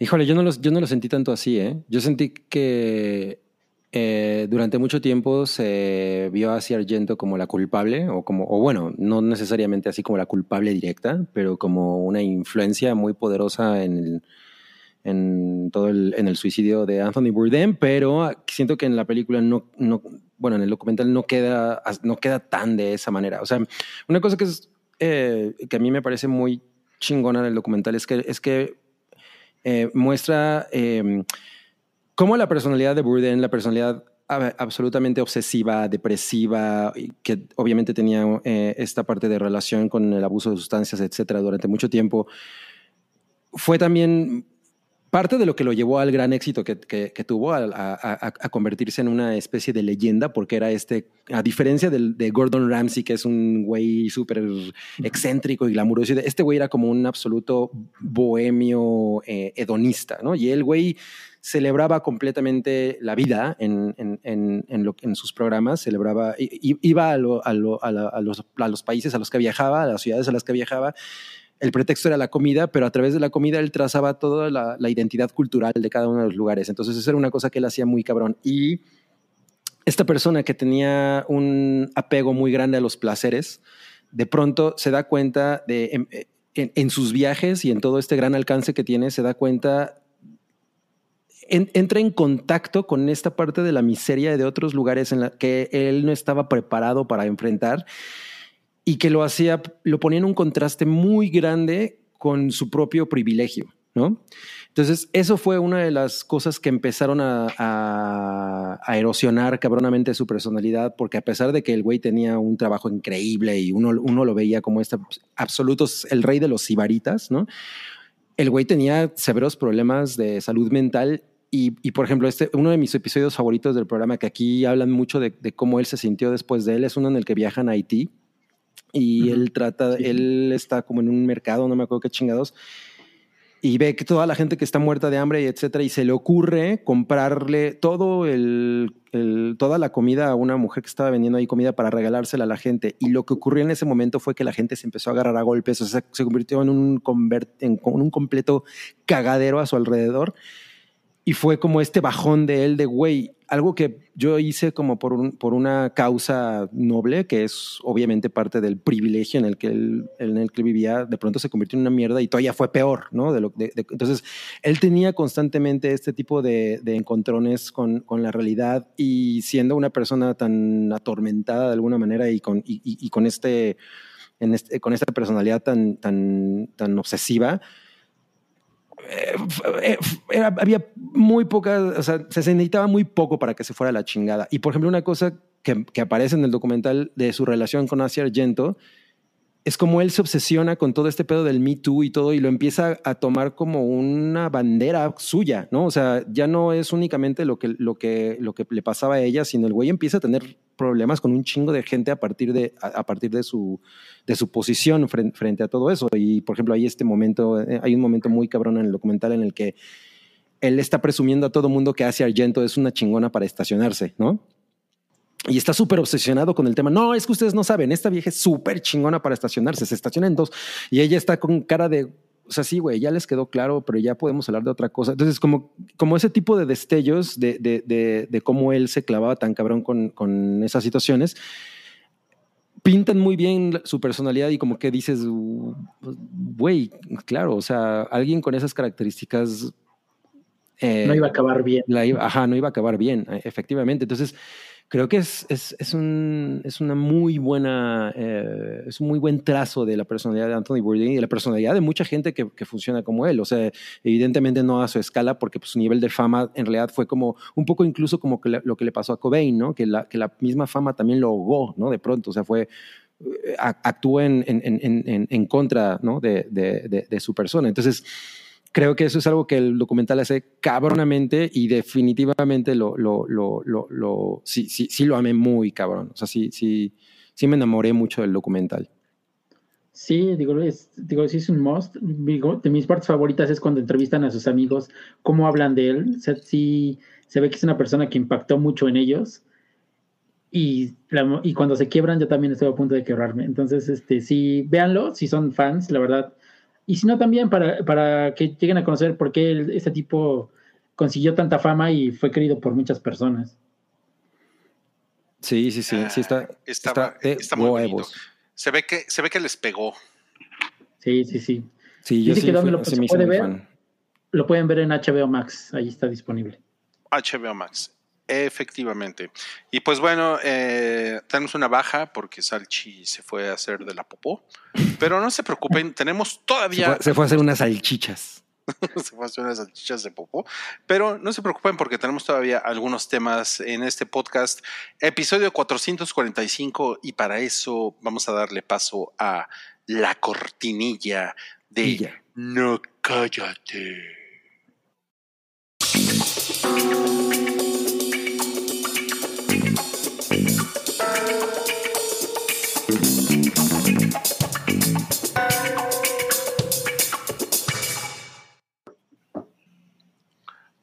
No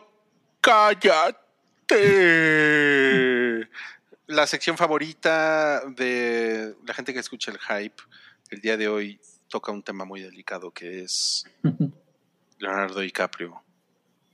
Otra vez mandó a la verga a su novia al cumplir 25 años. Oye, pero ¿lo ma- ¿la mandó a la verga? O, o sea, ¿sabemos quién mandó a la verga a Ah, quién? ¿O fue Eso un- no se sabe, eso no se Ah, sabe. pues. Buen punto, Sí. eh, buen punto. Sí, no han dicho nada de eso. Sí, a lo mejor dijeron, güey, pues ya, ya, no somos, ya no somos tan chingona pareja, más bien, pues ya no. Vamos A a lo mejor ella dijo, ¿por qué ando con este pinche viejo rancio? Y ya. no. Eso, eso, eso que dices es muy, es muy cagado porque se asume que Leonardo DiCaprio es el que termina las relaciones, ¿no? Pues sí, o sea, como, como que todo- la, la manera en la que esto se, se aborda siempre es como, el, o sea, el güey las manda a la chingada y nunca anda con mujeres de más de 25, ¿no? Pero además él es como el que da el primer paso, ¿no? Para mandarlas a la chingada. o sea, nunca, nunca se piensa que a él lo mandan a la verga, ¿no? Claro, claro. Y Sí. eso, es, eso es curioso. O sea, yo no tengo mucha referencia de, re- de, de cómo han funcionado sus rupturas. Dice Mos que Sí, dijo, no. jajaja, ella dijo, ya me hartó este pinche viejo panzón. Ya, ya, me, ya me hartó este güey del, del dadbot. pero, pero creo que la constante en general, o lo que, o lo que incomoda a muchas personas es que nunca se busca mujeres como que se aproximen más a su edad, ¿no? O sea, eso es como una, un patrón. Sí, lo, lo- lo más cercano a su edad que, que una pareja que tuvo fue Giselle Bonchet cuando tenía ella 19 y él tenía 24. Nada más. No mames. ¿Hace cuándo fue eso? O sea, eh, o sea, eh, es un hecho que Leonardo DiCaprio nunca ha andado con alguien ¿De más de mayor 30? de 25 años, ¿verdad? Bueno, sí, Sí, ¿no? Es no, un no. hecho O sea, es, es Sí. un hecho eh, confirmado. confirmado. No mames, está, está muy cabrón. De hecho, por ahí había, había un gráfico que nos mandó el Santi Baby. Voy a ver si lo, si se lo, si se los puedo ahorita compartir. ¿no? Sí, Eh, porque sí, creo que es muy, es muy revelador, ¿no? Em, pero pues, además es como reacciona la gente, ¿no? En internet con todo este asunto. O sea, Pues sí, o sea, en- entiendo que pueda parecer como cringy el asunto de que se las busque muy chavitas, ¿no? O sea, que la, muchas, la mayoría de sus parejas sean muy jóvenes, pues sí. Pero pues son mayores de edad, ¿no? O sea, tampoco es como que el güey ande con Sasha. o sea, no, no, no, no es lo mismo. O sea, ellas también tienen capacidad de decisión. Obviamente ahí hay un tema de dinámicas de poder y lo que tú quieras, porque pues obviamente este güey es inmensamente poderoso y famoso y, y, y bla, bla. Pero pues tampoco es ni legal ni nada. A lo mejor podemos pensar que no habla muy bien de su personalidad, como, como ese tema de no, pero ¿por qué tan, les gusta, le gustan tan jóvenes? ¿no? O sea, ¿no? ¿por qué no se mete con una de su tamaño?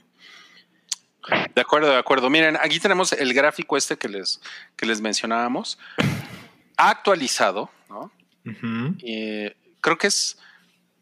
ha- habla mucho de, de la, de la cultura de las celebridades, que alguien se tome la molestia de. Esto es una infografía que lleva horas hacerla, ¿no? Si no es que un par de días, ¿no? No sé. Totalmente, sí. Y aquí podemos ver justamente lo que, lo que decía Santiago, eh, pues que cuando Leonardo DiCaprio tenía 24 años, andaba con Giselle Bundchen, Bundchen, así se dice, Bundchen, La verdad no sé. ¿eh? Bonchet, ¿no? Algo así. y pues ella Con era Giselle. Con Giselle, y era, Con, ella, con era, la Giselle. ella era muy pequeña, y ahí vemos cómo va progresando la relación. O sea, él tenía 24 y ella tenía, ¿qué? ¿18? 18. 19, 18. Dicen- 18, ok, 18, ok. sí. Y ahí vemos cuando termina con ella, bueno, o terminan más bien, porque no sabemos quién termina quién, ¿no? Eso es un hecho, ¿eh? No sabemos quién Ajá, sí, no sabemos quién termina quién. O sea, o sea, sí, técnicamente no sabemos. O sea, sí, porque es que además es, ese detalle habla mucho de lo que la gente piensa que son las relaciones, ¿no? O sea, como... O sea, ¿por qué no podríamos pensar que a, a él lo mandaron a la verga? Yo creo que eso es muy ingenuo. Si vemos la gráfica, su relación más larga han sido de 5 años. A lo mejor ya nadie aguanta a DiCaprio después de 5 años. A lo mejor las mujeres de 26 no soportan a Leonardo Exacto, DiCaprio. exacto, exacto. No, o, sea, sí, técnicamente tenemos que dejar la, la- la posibilidad abierta, claro, es lo correcto. Sí, o sea, Pero digo, obviamente no, vamos a- patrón- no, no podemos pensar que todas lo han mandado a la verga a él, ¿no? O sea, digo, también, ¿qué, qué- qué pedo? O sea, pero, pero en efecto, es muy fácil asumir que es él quien las manda a la verga por alguna O sea, razón. sí, es muy fácil asumirlo, pero es asumirlo. O sea. Entonces, porque no hay un... Correcto. O sea, porque en una, eh, eh, en una, en una relación, o sea, porque al final son relaciones personales, ¿no? O sea, y a- aunque el- sean personas famosas. Y en las relaciones privadas, personales, pues a veces a uno lo mandan a la verga y a veces uno es el que manda a la verga. ¿Est- ¿Están de acuerdo? Sí, Claro. sí, sí. sí. Así es como, ah, no, como nos ha pasado a, to- a todos. A menos, a menos que usted- ustedes sean de esas víctimas que, que todo el tiempo los mandan a la verga, ¿no? Pero bueno, puede Sí, ser, también eso pasa. puede ser. Órale, un tentáculo Mi- ahí mi- se movió en la cara ahí. de Salchi. Esto se convirtió en hentai demasiado rápido. Para furros. Pero bueno, No las, reac- las reacciones del internet están muy cagadas. ¿no? Claro. Sí, güey, no mames. Como. El, de- el meme de House of the Dragon se me hizo cagar de risa. Sí, porque venimos de- el domingo a ver esta escena de, ay, no mames, qué pinche asco. Y un momento, en la vida real hay algo pues, parecido. ¿no? Claro, claro. Y lo tenemos enfrente de nosotros. Y luego alguien que dice, Leonardo DiCaprio realmente está andando con puras mujeres de menos de 25 eh, para, ah, para esparcir, la, la- esparcir todo la, ¿cómo? La información. Su información sobre el clima, sobre el cambio climático. Entre a los, los que, que van a más a. Ok. Claro, porque él es, porque aparte él es muy vocal con el cambio climático. Ajá, es cierto. Bueno, el último es el más cagado, dice. La, la- la chica a la que Leonardo DiCaprio va a votar cuando tenga 72 está naciendo hoy. No mames, sí. Villan- Villanueva dice, ¿qué pasa con sus likes, amigos? Somos 200, apenas hay 50 likes. Eso, dele su like, como el Paddington, like, que ya se favor. vestió. Ya me vestí, ya. Eh, deme mi like, Tony. no mames. Tal vez por mi culpa, por mi culpa no hay tantos likes, cabrón. Sí, Paddington. Mira, se Ay, vistió y le cambió la voz. Pobre Peña. Miren, a, a- a mí me parece muy cagado todo esto. Me parece muy cagado, pero mm, yo sí, yo sí soy de un lado, ¿no? Bueno, no sé si sea un lado de la historia, pero Ajá. a mí, a mí me parece que haya tanta gente escandalizada, me parece ridículo. Yo digo que es más el mame, ¿no? Que un- realmente un escándalo. Como dice Cabrón, Pero, no pero es que hay mucha no gente es ilegal. escandalizada. Pero es que hay mucha gente que es, o sea, que se molesta con esto. O sea que, o sea que realmente critican a este güey, ¿no? Y que les parece así como de ah, la relación asimétrica, ¿no? Y- Sí, mira, por ejemplo, Li- Liz León decía, el que sea legal significa que sea algo equitativo, no sé, cabrí. Pues no, porque, o sea, obviamente hay un tema en el que él, como decimos, es muy, es mucho más poderoso probablemente que ellas, es una persona, una celebridad, un güey mucho más poderoso por muchas razones, pero también son muchas relaciones y no podemos asumir que es exactamente lo mismo en cada una de esas relaciones, ¿no? Y por otro lado, y ah, dice, yo creo que le, dice Ariel Martínez, yo creo que las corta cuando mandan el primer piolín por WhatsApp. Y también, y también otra cosa cuando dices, no, pero es que abusan de, abusan de ellas. Siento que es un poco cruel. Es como decir que ellas son medio pendejas, ¿no? También. Y, o sea, pues no necesariamente creo que ellas sean pendejas. O sea, ya tienen 25, ven- no sé. a ver, no sé. Salchi, Salchi. Yo sé que Salchi quiere decir. algo. No, pues es que no, no es que sean pendejas, pero abran los ojos, amigos. Las cosas no son equitativas. O sea, las posibilidades de que eso sea una pareja equitativa, por supuesto que existen. O sea, hay mujeres y hay hombres que son más maduros de lo que su edad usualmente estamos acostumbrados, por supuesto, ¿no? Pero no es que les digamos pendejas a las exnovias de Leonardo DiCaprio. Lo que tratamos de decir es que usualmente las personas, hombres y mujeres, en sus 20 aún no tienen la madurez para estar en una relación equitativa, menos con alguien como Leonardo DiCaprio. También estoy de acuerdo en algún porcentaje con lo que dice Rui. Y de hecho creo que tiene que ver un poco con lo que se dice en Nope. Me explico. Estas cosas de vamos a hacer espectáculo de todo, ¿no? Vamos a hacer, eh, vamos a hacer un podcast donde vamos a hablar de esto. Vamos a hacer una infografía donde vamos a hablar de esto. Creo que también tiene que ver como, güey, no deberías ocupar tu tiempo en cosas más relevantes para tu vida. Pero bueno, ya estamos ahí, ¿no? Evidentemente, pues ese es un, pod- un podcast de cultura popular, entonces completamente bien al caso. Pero tampoco creo que la decisión o, o la conclusión sea, no, es que no tratemos de pendejas a estas mujeres, o tampoco como, no, todo está poca madre y pues cada quien. Yo creo que sí es criticable.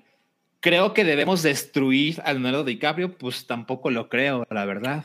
Mm, No, o sea, sí, justo lo que, lo que decíamos era que eh, hay una parte en la que es un patrón, ¿no? O sea, hay, hay esta cosa de que él nunca anda con mujeres que sean mayores de cierta edad o no le ha tocado estar con una pareja con esas características y bueno, pues eso sí puedes, eso puede expresar algo de su carácter, de su personalidad, de, ¿no?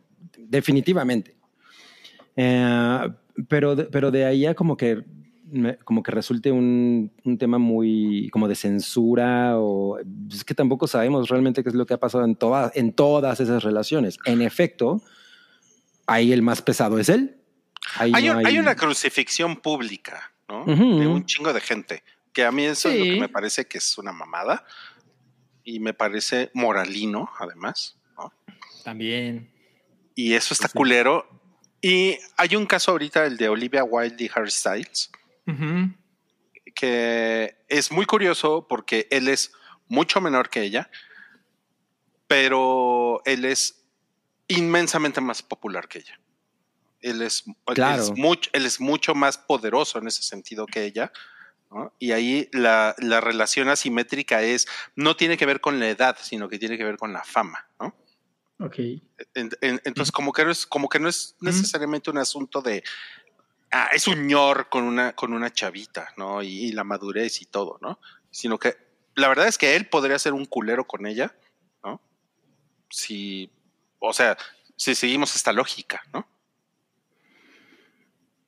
Pues sí, sí, sí. O sea, de- de- al final es mera especulación, ¿no? O sea, lo, que- Claro, lo- claro, lo- claro. Lo, que es evidente, en efecto, y que a la gente le, le resulta creepy, es que pues, él anda con puras mujeres pues, con la- a las que les lleva un gran eh, rango de edad, ¿no? O sea, vamos, eh, eh, eso es, eso, eso Pero es es que algo yo no, que- yo no creo que, que no ha hecho dos eh. veces, Lo que pasa es que ¿eh? yo siento que etiquetarlo de creepy es, es No, no, entrar en o el, sea, en no- el- no digo en que el sea- juego del, del Pero, del pero veo que eso puede ser, ajá, en efecto es puro chisme y pura mamada, pero, en, pero es tan común o es tan frecuente en él que pues sí es fácil señalarlo, ¿no? O sea, es, vamos, estamos hablando de eso ahorita, como, como dice Salchi. Entonces, eso, ahí hay un punto que puede, puede ser válido y para mucha gente puede decir, no mames, ese güey tiene 20 años más que todas las viejas con las que anda, ¿qué le pasa, no? Porque no se agarra una de su edad? A lo mejor no le gustan las mujeres tan maduras, ¿no? Asumiendo Ujú. que su, su novia de 25 años está bien pendeja. Entonces, o sea, yo les puedo decir que yo, yo mi esposa era una, es una mujer, mi ex esposa es una mujer que tiene ya 18 años menos que yo y la neta es que me daba bastantes vueltas más en, muchos, en muchas cosas, ¿no? O sea, yo para nada diría que Choco es una mujer tonta y que yo me la ve, le vi la cara de Claro. pendeja, ¿no? O sea, Lo que pasa con Choco es que tam- tampoco Choco es una mujer normal. Ajá, exacto, ¿no? Y, y digo, tampoco es como que yo ande con puras personas 20 años menor, menores que yo. Entonces ahí, Correcto. cuando empieza a ver ese tipo de, de situaciones y que en este caso es como un patrón, bueno, pues sí es fácil como empezar a hacer, a especular y, güey, ¿qué le pasa a este güey? Lo, lo que sea, ¿no? O sea, suma que pues es una celebridad muy notoria y que tiene un poder muy cabrón. Entonces, pues es eso. Me, me parece, me parece que puedo utilizar el comentario de Alberto Nava como creo que es algo que podemos mencionar. Dice: Si ustedes fueran DiCaprio, no si ustedes fueran ustedes, si ustedes fueran DiCaprio, andarían con alguien de su edad. Y yo creo que eso es parte del problema. O sea, ¿qué tratas de decir, Alberto? O sea, si fuéramos ricos y universalmente atractivos, andaríamos con alguien de nuestra edad cuando podríamos andar con alguien mucho más joven. ¿Es lo que estás diciendo, Alberto? Porque yo O creo que ese es sea- parte del problema. Es como decir, no mames, o sea, yo me veo como me veo, ¿no? Y tengo la edad que tengo y tengo el dinero que tengo. Pero si fuera más guapo y si tuviera más dinero, de pendejo andaría con alguien de mi edad. Exacto. Es, es- es- eso es, es que eso es importante porque eso es una, también una percepción. O sea, vamos, a lo mejor yo soy un romántico, pero pues yo ando con alguien de quien me enamoro, ¿no? O sea, yo no estoy pensando en. Bueno, "Ay, pero, pues voy a pero, andar con una de 20 pero no, pero digo, antes de que a te mis enamores- 47. Pero antes de que te enamores, es también alguien con quien te identifiques. ¿no? Ajá, o sea, por Y o sea, exacto. O sea, y, pero si- digo, no te un- identificas con alguien de tu edad, o sea, eso, o sea, tampoco es un pinche, es una mamada, ¿no? O sea, O sea, tampoco te- necesariamente es algo creepy. ¿Estás diciendo que DiCaprio es un chaborruco en, en el alma? O sea, que nunca ha dejado ser. su juventud. Puede ser parte Puede de la ser. explicación. Pero sabes, yo creo que sí es creepy. Imagínate, o sea, cuando Cabri va a, a sus festivales de música electrónica y luego le dices, güey, compórtate como alguien de tu edad. Pues yo creo que aquí es más o menos lo mismo. No es alguien que dices, güey, desaparezcanlo de la faz de la tierra, pero sí dices, ¿qué estará pasando aquí? Bueno, o sea, sí me, sí me parece bobo, pero no me parece creepy. Porque, porque siento, siento que creepy cruza una línea que es como, como que coquetea con lo ilegal y como que es así como de, bueno, a mí, a mí me gusta comer caca, ¿no? Y- y- y- pero es, es, es mi gusto, ¿no? Pero, ok, eso es creepy, ¿no? Así, ok, me gusta comer caca, ¿no? Pero no estamos hablando de eso, no, no estamos hablando de eso. O sea, no estamos hablando de un gusto extremo tampoco, ¿no? A lo mejor sí es bobo porque, pues sí, o sea, si, si andas con alguien de 18 años, pues evidentemente en algún momento, y tú tienes 40, evidentemente en algún momento, pues, güey, ya no le vas a poder llevar el mismo ritmo, ¿no? Claro. O sea, creo que en ese sentido es bobo, pero yo no lo pondría en el territorio de lo creepy. A lo mejor DiCaprio, cuando sus novias cumplen 25, les dice, oye, tengo que decirte algo. Me gusta comer caca. Entonces- ya, se acabó. ¿no? Está muy mal mi, mi, mi, mi ejemplo de la caca. Ya me pusieron, jajaja, ja, ja, no entendí la analogía. Bueno, las risas no faltaron. Ok, no, bueno, pero tenemos algo, algo todavía más creepy, que es que J.K. Rowling, con su seudónimo de Robert Galbraith, Yo solo quiero decir que yo sí le daba unos besotes a Rey. eso es creepy, eso es muy creepy.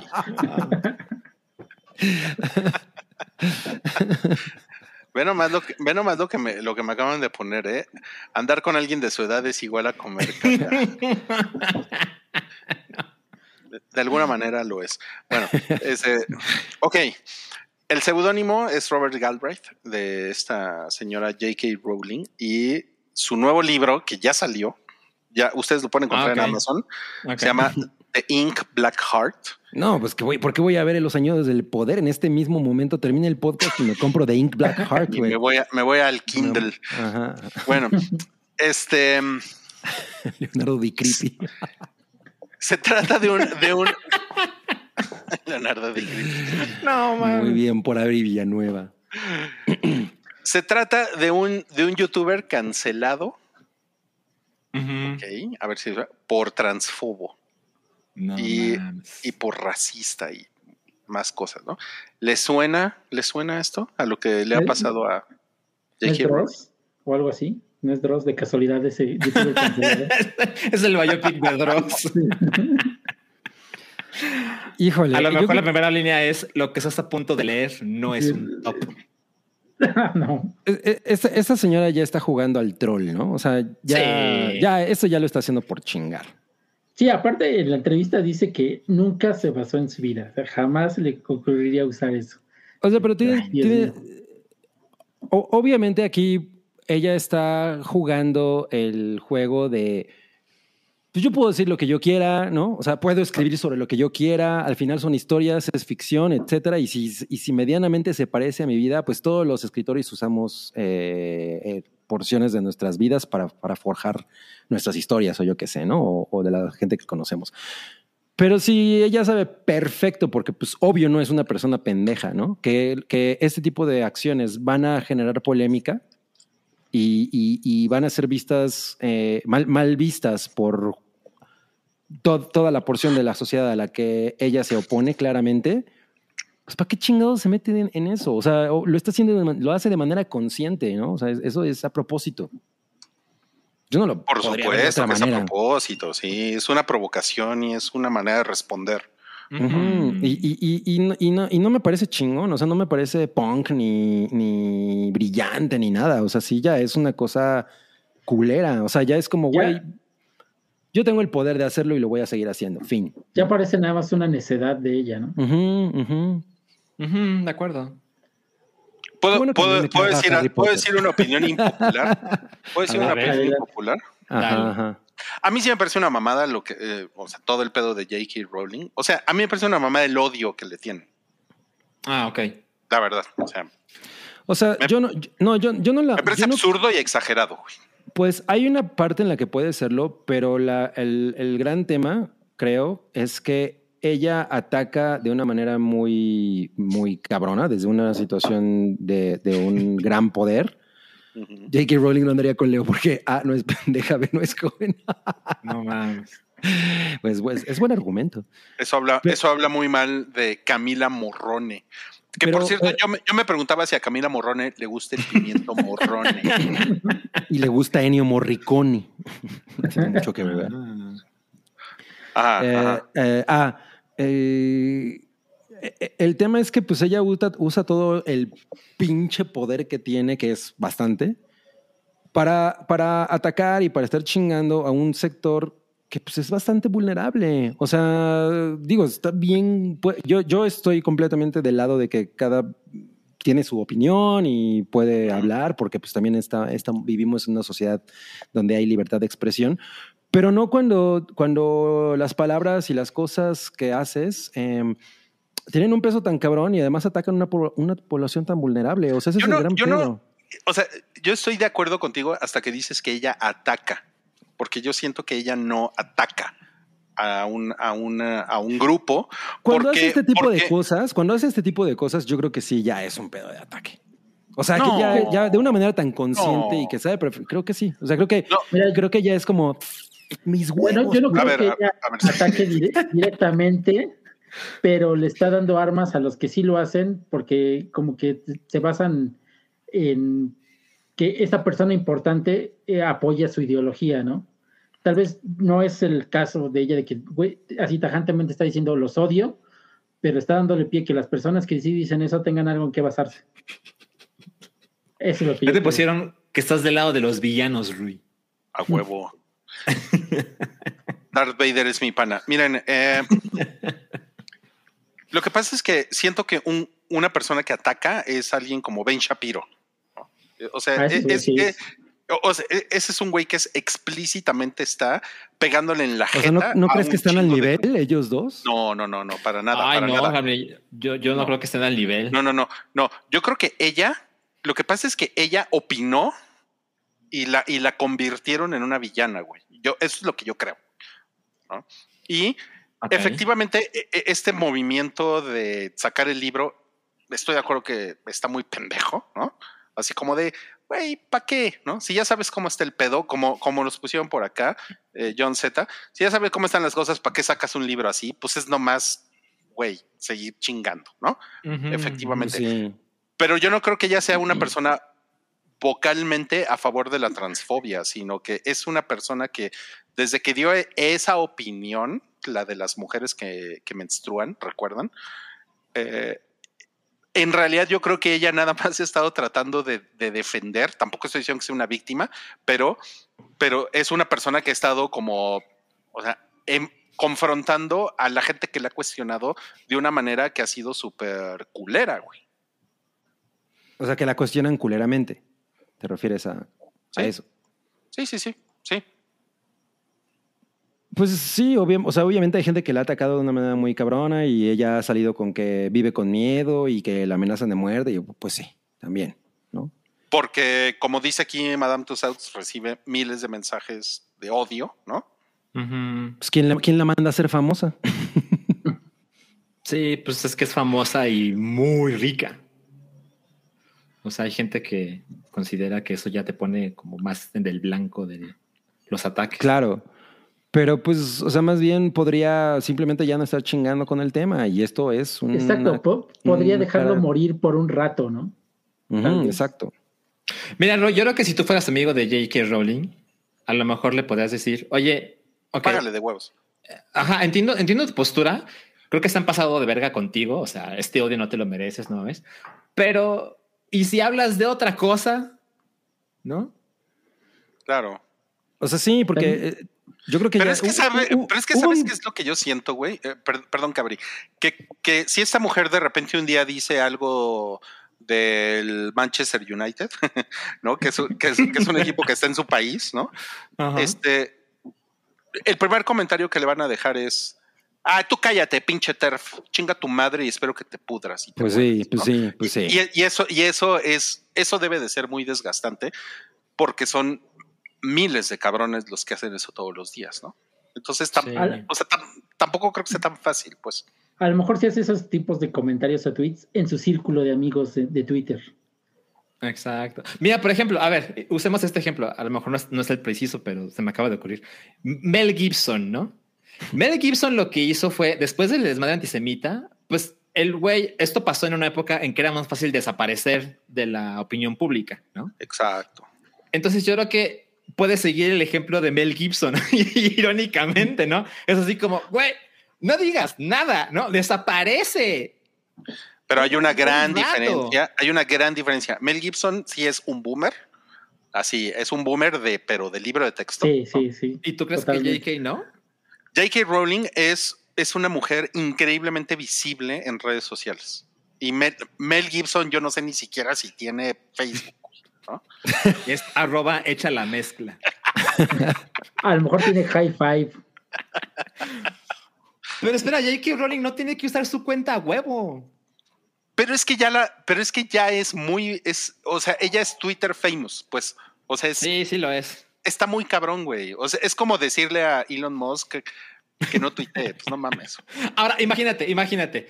Mel Gibson hace su desmadre antisemita, ¿no? Y luego sigue diciendo comentarios cada vez que puede en entrevistas y demás de es que los judíos no mames, ¿no? O sea, no soy antisemita, pero velos, no mames, ¿no? Ajá, y luego, años después, saca una película donde un famoso actor es criticado porque se le acusa de ser antisemita, pero no lo es. Güey, hay un problema aquí. Mira, yo solo sé que Santi Baby odia, odia a los antisemitas porque él es poblano. Le gustan mucho las semitas, ¿no? No mames, qué, qué- qué bi- qué bien bajado estuvo ese baile. No mames, sí. Sí, eso es un odio contra mi tierra. Maldito No, pues necesitamos a Oralia en este tema definitivamente, pero pues ya seguramente va a haber mucho más de qué hablar de esto. ¿Saben? Es que todavía tenemos un tema más, pero di- dime una Sí. cosa, Salchi. Hoy hay, hoy hay meteora. No, Hoy no hay meteora, así que podemos Ah, seguir. entonces vámonos con el siguiente tema, porque hoy no hay meteora. Perfecto. Gracias por preguntar, qué amable. No, no, no, ya sabes, miren, aquí le rebanaron la cabeza a Feist, pero Ese fue Toby, ¿eh?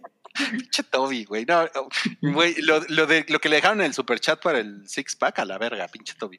Bueno, resulta que Win Butler, Sí. eh, no No mames, no, confundir con Will Butler. confundir no, no con confundir. no, no confundir con ganancia mayordomo. eh, pues, él, él es él es como el frontman de Arcade Fire, él es como él es como el papá de Arcade Fire, ¿no? Sí, sí lo es. sí. Y Es la parte visible. no mames, que me lo acusan de pues, del, del mitutazo, ¿no? Ahorita les Sí. platicamos lo de Feist, pero a, a mí me interesa saber cómo te sientes, Alchi. Mira, eh, estaba, estaba jugando Stray, que es este videojuego del, del El gatito. gatito, ajá. Que, paréntesis, tengo que decirlo que no mames, cuando vamos a los gatos, de repente Stray se vuelve un pinche juego espectacular, muy recomendable. Pero bueno, eh, entonces estaba, porque lo jugué con Verónica, ella, ella no le gusta jugar videojuegos, pero hicimos una excepción. Y pues yo estaba con el control en ese momento y ella estaba pues bobeando en Twitter y me dice, no mames lo de Win Butler, ¿no? Y yo, no mames, a ver. Entonces así de que le pones pausa y lo leímos completo en ese momento. Y para que la gente entienda de qué estoy hablando, es una La, de la nota de Pitchfork. Pitchfork. Ah, Ajá. Es una nota, porque aquí lo medí, de 5500 palabras. Sí, Ok. fue bastante extenso. Sí. Es muy Verga, extenso, güey, es, es un chingo, güey. muy descriptivo y se nota que es una investigación de, güey, esto no es BuzzFeed, ¿ok? Esto no es un pinche chisme y le ponemos GIFs cagados en medio. No, o sea, sí me atrevo a decir que es un reportaje bastante bien estructurado y tiene una particularidad muy importante. Tiene palabras de Win Butler. Porque. Pitchfork, ajá, exacto, Pitchfork lo buscó, como debe ser el buen periodismo, antes de publicar la nota, no es esta onda de publico la nota y cuando este güey esté así destruido, a ver qué nos dice. No, sino que se le busca, oye, nos están diciendo esto de ti, verificamos. Claro, ¿qué tienes que decir al respecto? Exacto, porque además Pitchfork asegura que vio screenshots de los mensajes que intercambiaron estas mujeres, porque normalmente no recuerdo el número, pero no son pocas. Y sí, creo que son como cinco. Cuatro y mujeres. Bueno, una- son, y no cinco, una son cinco no personas. Ajá. Cinco personas. Ok, ok. Ajá. gracias. Entonces, es- eso hace muy diferente la historia porque Win Butler y como bien mencionó Santiago, Regine Chazan, que es la esposa de Win Butler, dejaron sus declaraciones, ¿no? Ahora, como que hay mucho que discutir al respecto. Por ejemplo, uno se puede imaginar, no mames, están acusando a este güey de haberte a- acosado sexualmente a estas personas, pero no mames, Win Butler estaba casado, ¿no? Que es parte del escándalo. Y lo que dice Regine en la nota del día que se publicó es, dice Regine, yo ya sabía. Entonces, este desmadre de no mames, y además le fue infiel a su esposa, eso no es un problema según la historia de Regine y de Win Butler. Esta relación, según ellos, es una relación abierta, entonces no hay como una cosa de, de infidelidad de por medio, ¿no? O sea, pueden parchar con quien quiera, ¿no? Esa es definición de relación abierta. Exacto. Eso Eh, dice en el diccionario. es, ajá, la, es la- exacto. es la definición boomer de relación abierta. No, viene en, viene en Urban Dictionary. Ah, claro, de claro, parchar. claro. Ajá. Eh, entonces, me parece que es una cosa que definitivamente ayuda a bajar considerablemente el madrazo de la nota. Y más que aplaudírselo a Win Butler y a Regine, la verdad yo se la prefiero aplaudir a su departamento de relaciones públicas, ¿eh? porque esto claramente no fue el, ah, chinga, me llegó un correo de Pitchfork, ah, se los contesto ahorita. No, sí, mi esposa ya sabía y bla, bla, bla, bla. No, o sea, Estaban preparados. Ajá, esto está cuidado. Entonces, creo que esto puede dejar un precedente respecto a las mil millones de acusaciones a famosos por abuso sexual que nos encontraremos. Esto yo creo que es una lección, es no dejes que la gente hable sin que tú digas de una vez tu versión de la historia, ¿no? Ahora, tengo que decir algo. Siento que las historias por las que acusan a Win Butler están en como diferentes niveles de intensidad, ¿no? Por ejemplo, hay una historia, Careful. ajá, en la que, ah, en la que una chica acusa a Win Butler de, güey, dije que no vinieras a mi fiesta en mi departamento y Win Butler le valió madres y se, se apareció en, en la fiesta en el departamento.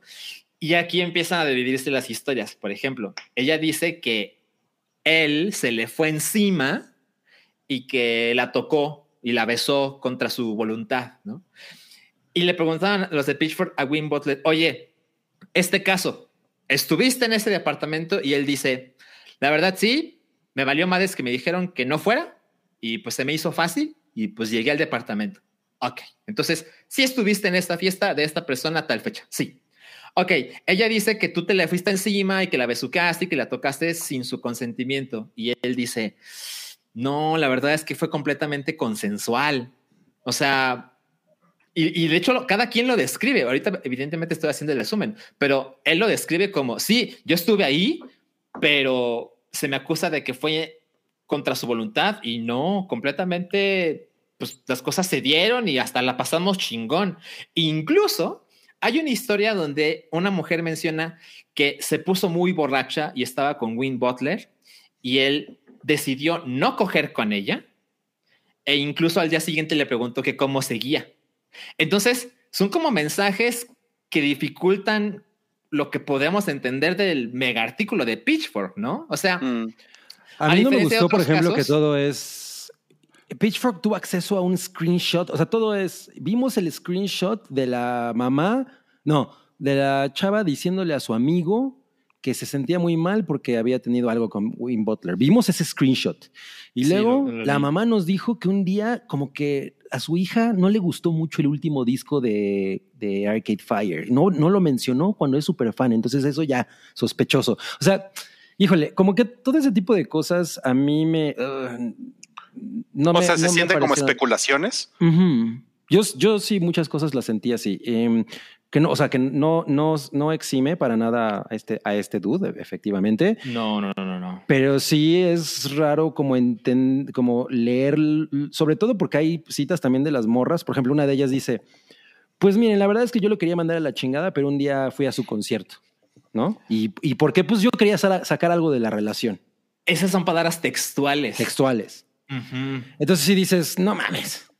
O sea, ya habías tenido como dos, por- dos encuentros culeros con el dude en, en tus palabras y de pronto Sí. vas al concierto porque quieres sacar algo de la relación. No mames.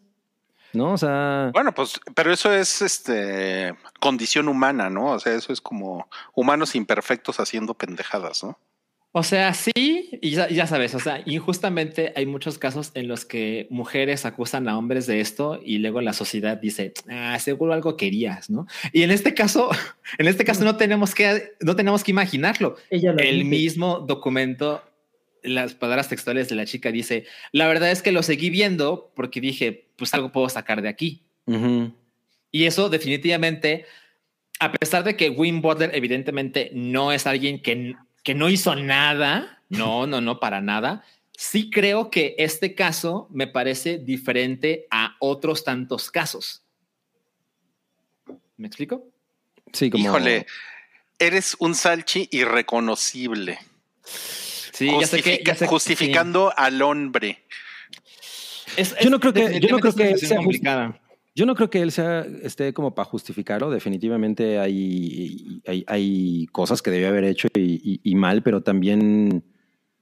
Y, una cosa que, me parece que no, podemos dejar de lado es que son varias personas, ¿no? Las que más o menos comparten eh, relatos similares sobre su manera de actuar. Que pues sí, definitivamente es el güey pidiéndoles nudes y nudes en, en, en situaciones muy específicas, ¿no? Eh, y pues además también las personas son bastante jóvenes, ¿no? Un poco lo que estábamos comentando hace rato de Leonardo DiCaprio, pero aunque estas personas sí son muy jóvenes, ¿no? Son como de 18 años o de o una cosa así. Entonces, bueno, pues también hay, hay un tema de, que él sabe perfectamente que lo, lo Salche el nuevo Ruiz. Él, sabe perfectamente el poder que ejerce sobre, sobre ellas, ¿no? Porque pues, además también resulta que son fans, aunque de pronto dicen que ya no eran fans. No sé, o sea, hay unas cosas que, que, sí son, tienen una lectura ahí medio rara, pero de que hay cosas en de las que el güey es culpable, pues sí. Sí, a, ver, quiero, quiero hacer una pregunta genuina. O sea, dice Liz Lemon, pero diferente como, o sea... No, es Lemon, es Liz León. Ay, perdón, es que lo vi muy en chinga. Lemon. Liz León, exacto. De verdad, no, no, no, me, no me expliqué cómo es diferente. O sea, el mismo artículo pone en evidencia que algunas de, una de estas mujeres, por lo menos, realmente siguió viendo a Win Butler para ver qué podía sacar de provecho. Y también es muy diferente que Win Butler y su esposa, al mismo tiempo en que salen las acusaciones, ya tiene cosas que decir. Acepta una parte de la historia, no acepta otra parte de la historia. Me parece que eso es suficiente para ver que esta acusación es diferente a otras. Estoy diciendo que Win Butler debería ser, déjenlo en paz y el güey ya aprendió de sus errores. No, lo que estoy diciendo es que es diferente. Sí, o sea, yo, yo, una de las que sí. sí. fue una de las moras las que dijo eso. O sea, yo creo que hay una parte, hay situaciones en las que por lo menos el artículo me deja ver que evidentemente él cometió errores y también las morras trataron de en algún momento de aprovecharse de la situación, cosa que no justifica que él haya o no hecho ciertas cosas. O sea, porque también en el momento en el que estamos, en el que todo se sabe, ¿no? Como o sea, hay, hay, hay, episodios en los que el güey le dice a las morras, no le digas a tus amigos sobre, sobre mí, ¿eh? porque yo soy una persona muy privada. No mames. O sea, no mames.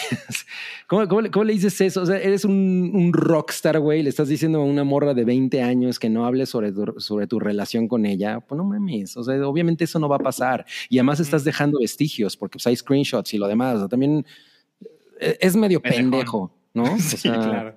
O sea, no, no es como Army Hammer que tenía su cuenta aparte para que no lo quemaran tan rápido. Por lo menos, ¿no? Pero sí, o sea, exacto. Entonces creo que es, eso es súper pendejo de parte de este dude, ¿no?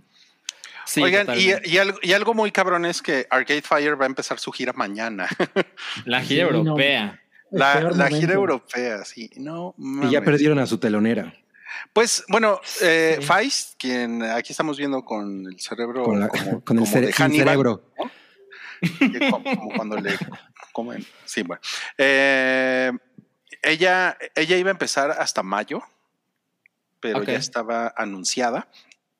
Pero dio una, eh, dio, una fecha con ellos en Dublín.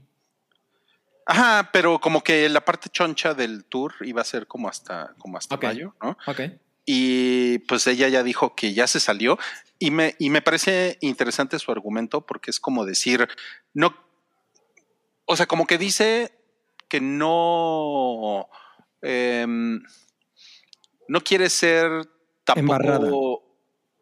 o sea, sí, al final dice, yo no Es quiero eso. que me embarren con esto, pero, pero, pero la manera en la que lo expresa es como, como, yo no quiero ser juez de esto, pero, pero tampoco quiero como solapar si este güey hizo chingaderas, ¿no? Entonces, como que es una manera de decir, no me metan en su pedo y se salió de la gira, ¿no? Sí, o sea, yo, yo la- el statement lo sentí como todo, todo, todo lo, eh, mi amor por la música y la razón por la que yo estoy en un escenario, a mí no me la van a venir a chingar con este desmadrito que traen, ¿no? Bye. Sí, Ah, yo creo que es la, la decisión correcta. Aplicó la de Poncio Pilato, se lavó las manos. y ya. Ándale. La del, la del rey Salomón, ¿no? Ujú. Ajá, ajá. Sí, cabrón, cabrón. De Pues, hecho, cuando mi- leí el artículo, sí pensé, no mames, o sea, creo que sí puede ser el final de Arcade Fire en muchos sentidos, porque Verga. Arcade Fire se ha construido mucho esta fama de no somos unos culeros, ¿no? Eh, Me suena a alguien. ¿A quién? ¿A quién te suena?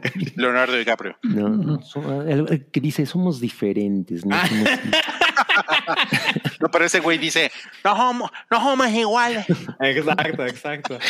Entonces, por eso me- también me llamó la atención la declaración de Regine, porque evidentemente, pues, ah, yo no los conozco, pero creo que Regine puso, pudo fácilmente decir, no, sí, no mames, yo con este güey, adiós, ¿no? Y cuando dice, no, pues es que tenemos una relación abierta y ella me había contado de estas cosas, pues definitivamente complica la historia, ¿no? No, no es tan transparente. Entiendo también absolutamente la postura de Feist. Me gusta su argumento, coincido con Rui, el, güey, es que si me quedo es como si me valiera madres. Y si me voy, pareciera que lo estoy juzgando, pero cuando pongo las dos cosas en la balanza, pues me inclino por no quiero hacer como que me vale madres lo que dice la gente. Sí, claro, claro. Sí, claro. Está muy cabrón. Pues miren, yo he visto a estos dos a- a- en vivo, a Feist y Arcade Fire, y los volvería a ver en vivo porque son unas vergas. Y creo que lo único que puedo decir es, ojalá que Arcade Fire no se desintegre porque me encantaría volver a verlos en vivo. Ujú.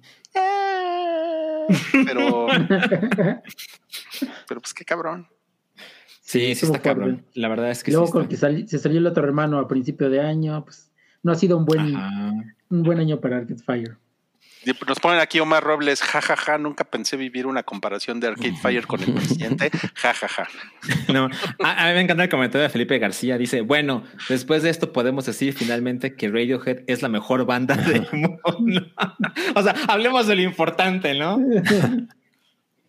Pues esos güeyes que yo sepa nu- nunca se han metido en un pedo así, ¿no? Que yo sepa tampoco. Ok, y ya, ya te dijeron que ingenuo, dice aquí José Mota, Arcade Fire no se va a acabar, no seas ingenuo, Salchi. Eh, Mira, ok, se, se vale, pero cuando en cuanto yo leí la nota, eh, me pareció como, no mames, a lo mejor esto tiene consecuencias más graves que con otras personas. Luego que leí la nota fue como, mm, no, no creo que... De, de hecho, híjole, ya sé que me, van a odiar, pero yo creo que esta nota, si la leen completa, porque insisto que la leen completa, o sea, no se queden con el resumen de, de Twitter, el hilo de Twitter, ¿no? A lo mejor si la leen completa van a entender más mi postura. Creo que hay cosas terribles. Creo que Win Butler fue un pendejo. Creo que fue este güey que no entiende un no. Pero cuando acumulas los elementos, creo que hay pocas razones para que esto se haga un enorme desmadre. Yo, yo estoy de acuerdo, ¿eh? Se me hace que puede ser algo que tenga una reacción en cadena, culera, ¿no? Sí. Culera porque pues a mí me encanta lo que hacen esos güeyes y entonces sería, pues sería feo, ¿no? Sería Sí, muy claro. feo, güey. Oigan, ya se acabó el podcast y queremos agradecerles por estar aquí esta noche. Estar viendo Recordarles la, la serie de los gnomos. la serie de los de los pinches pendejos, esos enanos que tienen las patas peludas, ¿no? Y, bueno, no, ni, al, ni al caso, ¿no? Y bueno, queremos recordarles que tenemos membresías. Muchas gracias a las personas que se han suscrito en Apple Podcast.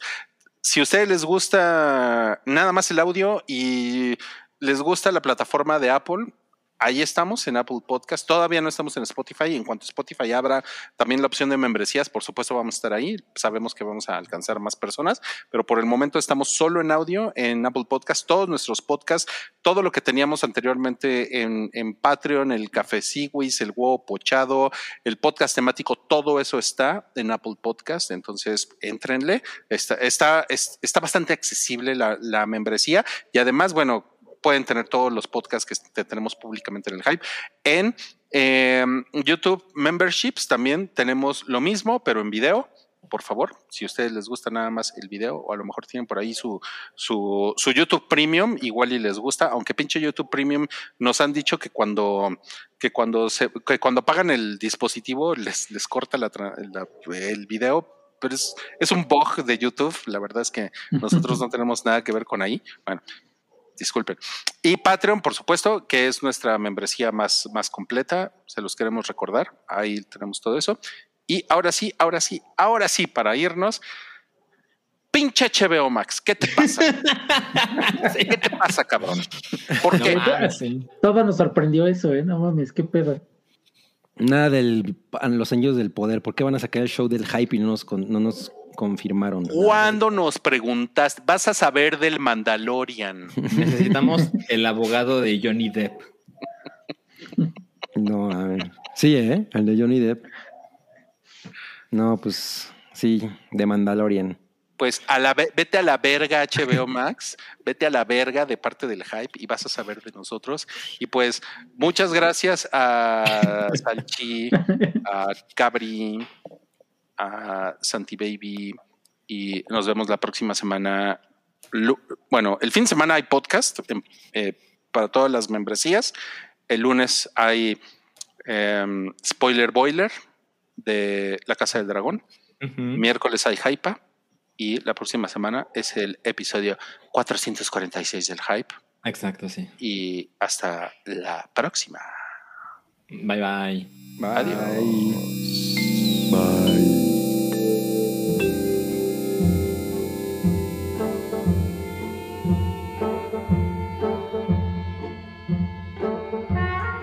Tu apoyo es necesario y muy agradecido. Aceptamos donativos para seguir produciendo nuestro blog y podcast desde patreon.com diagonal el hype.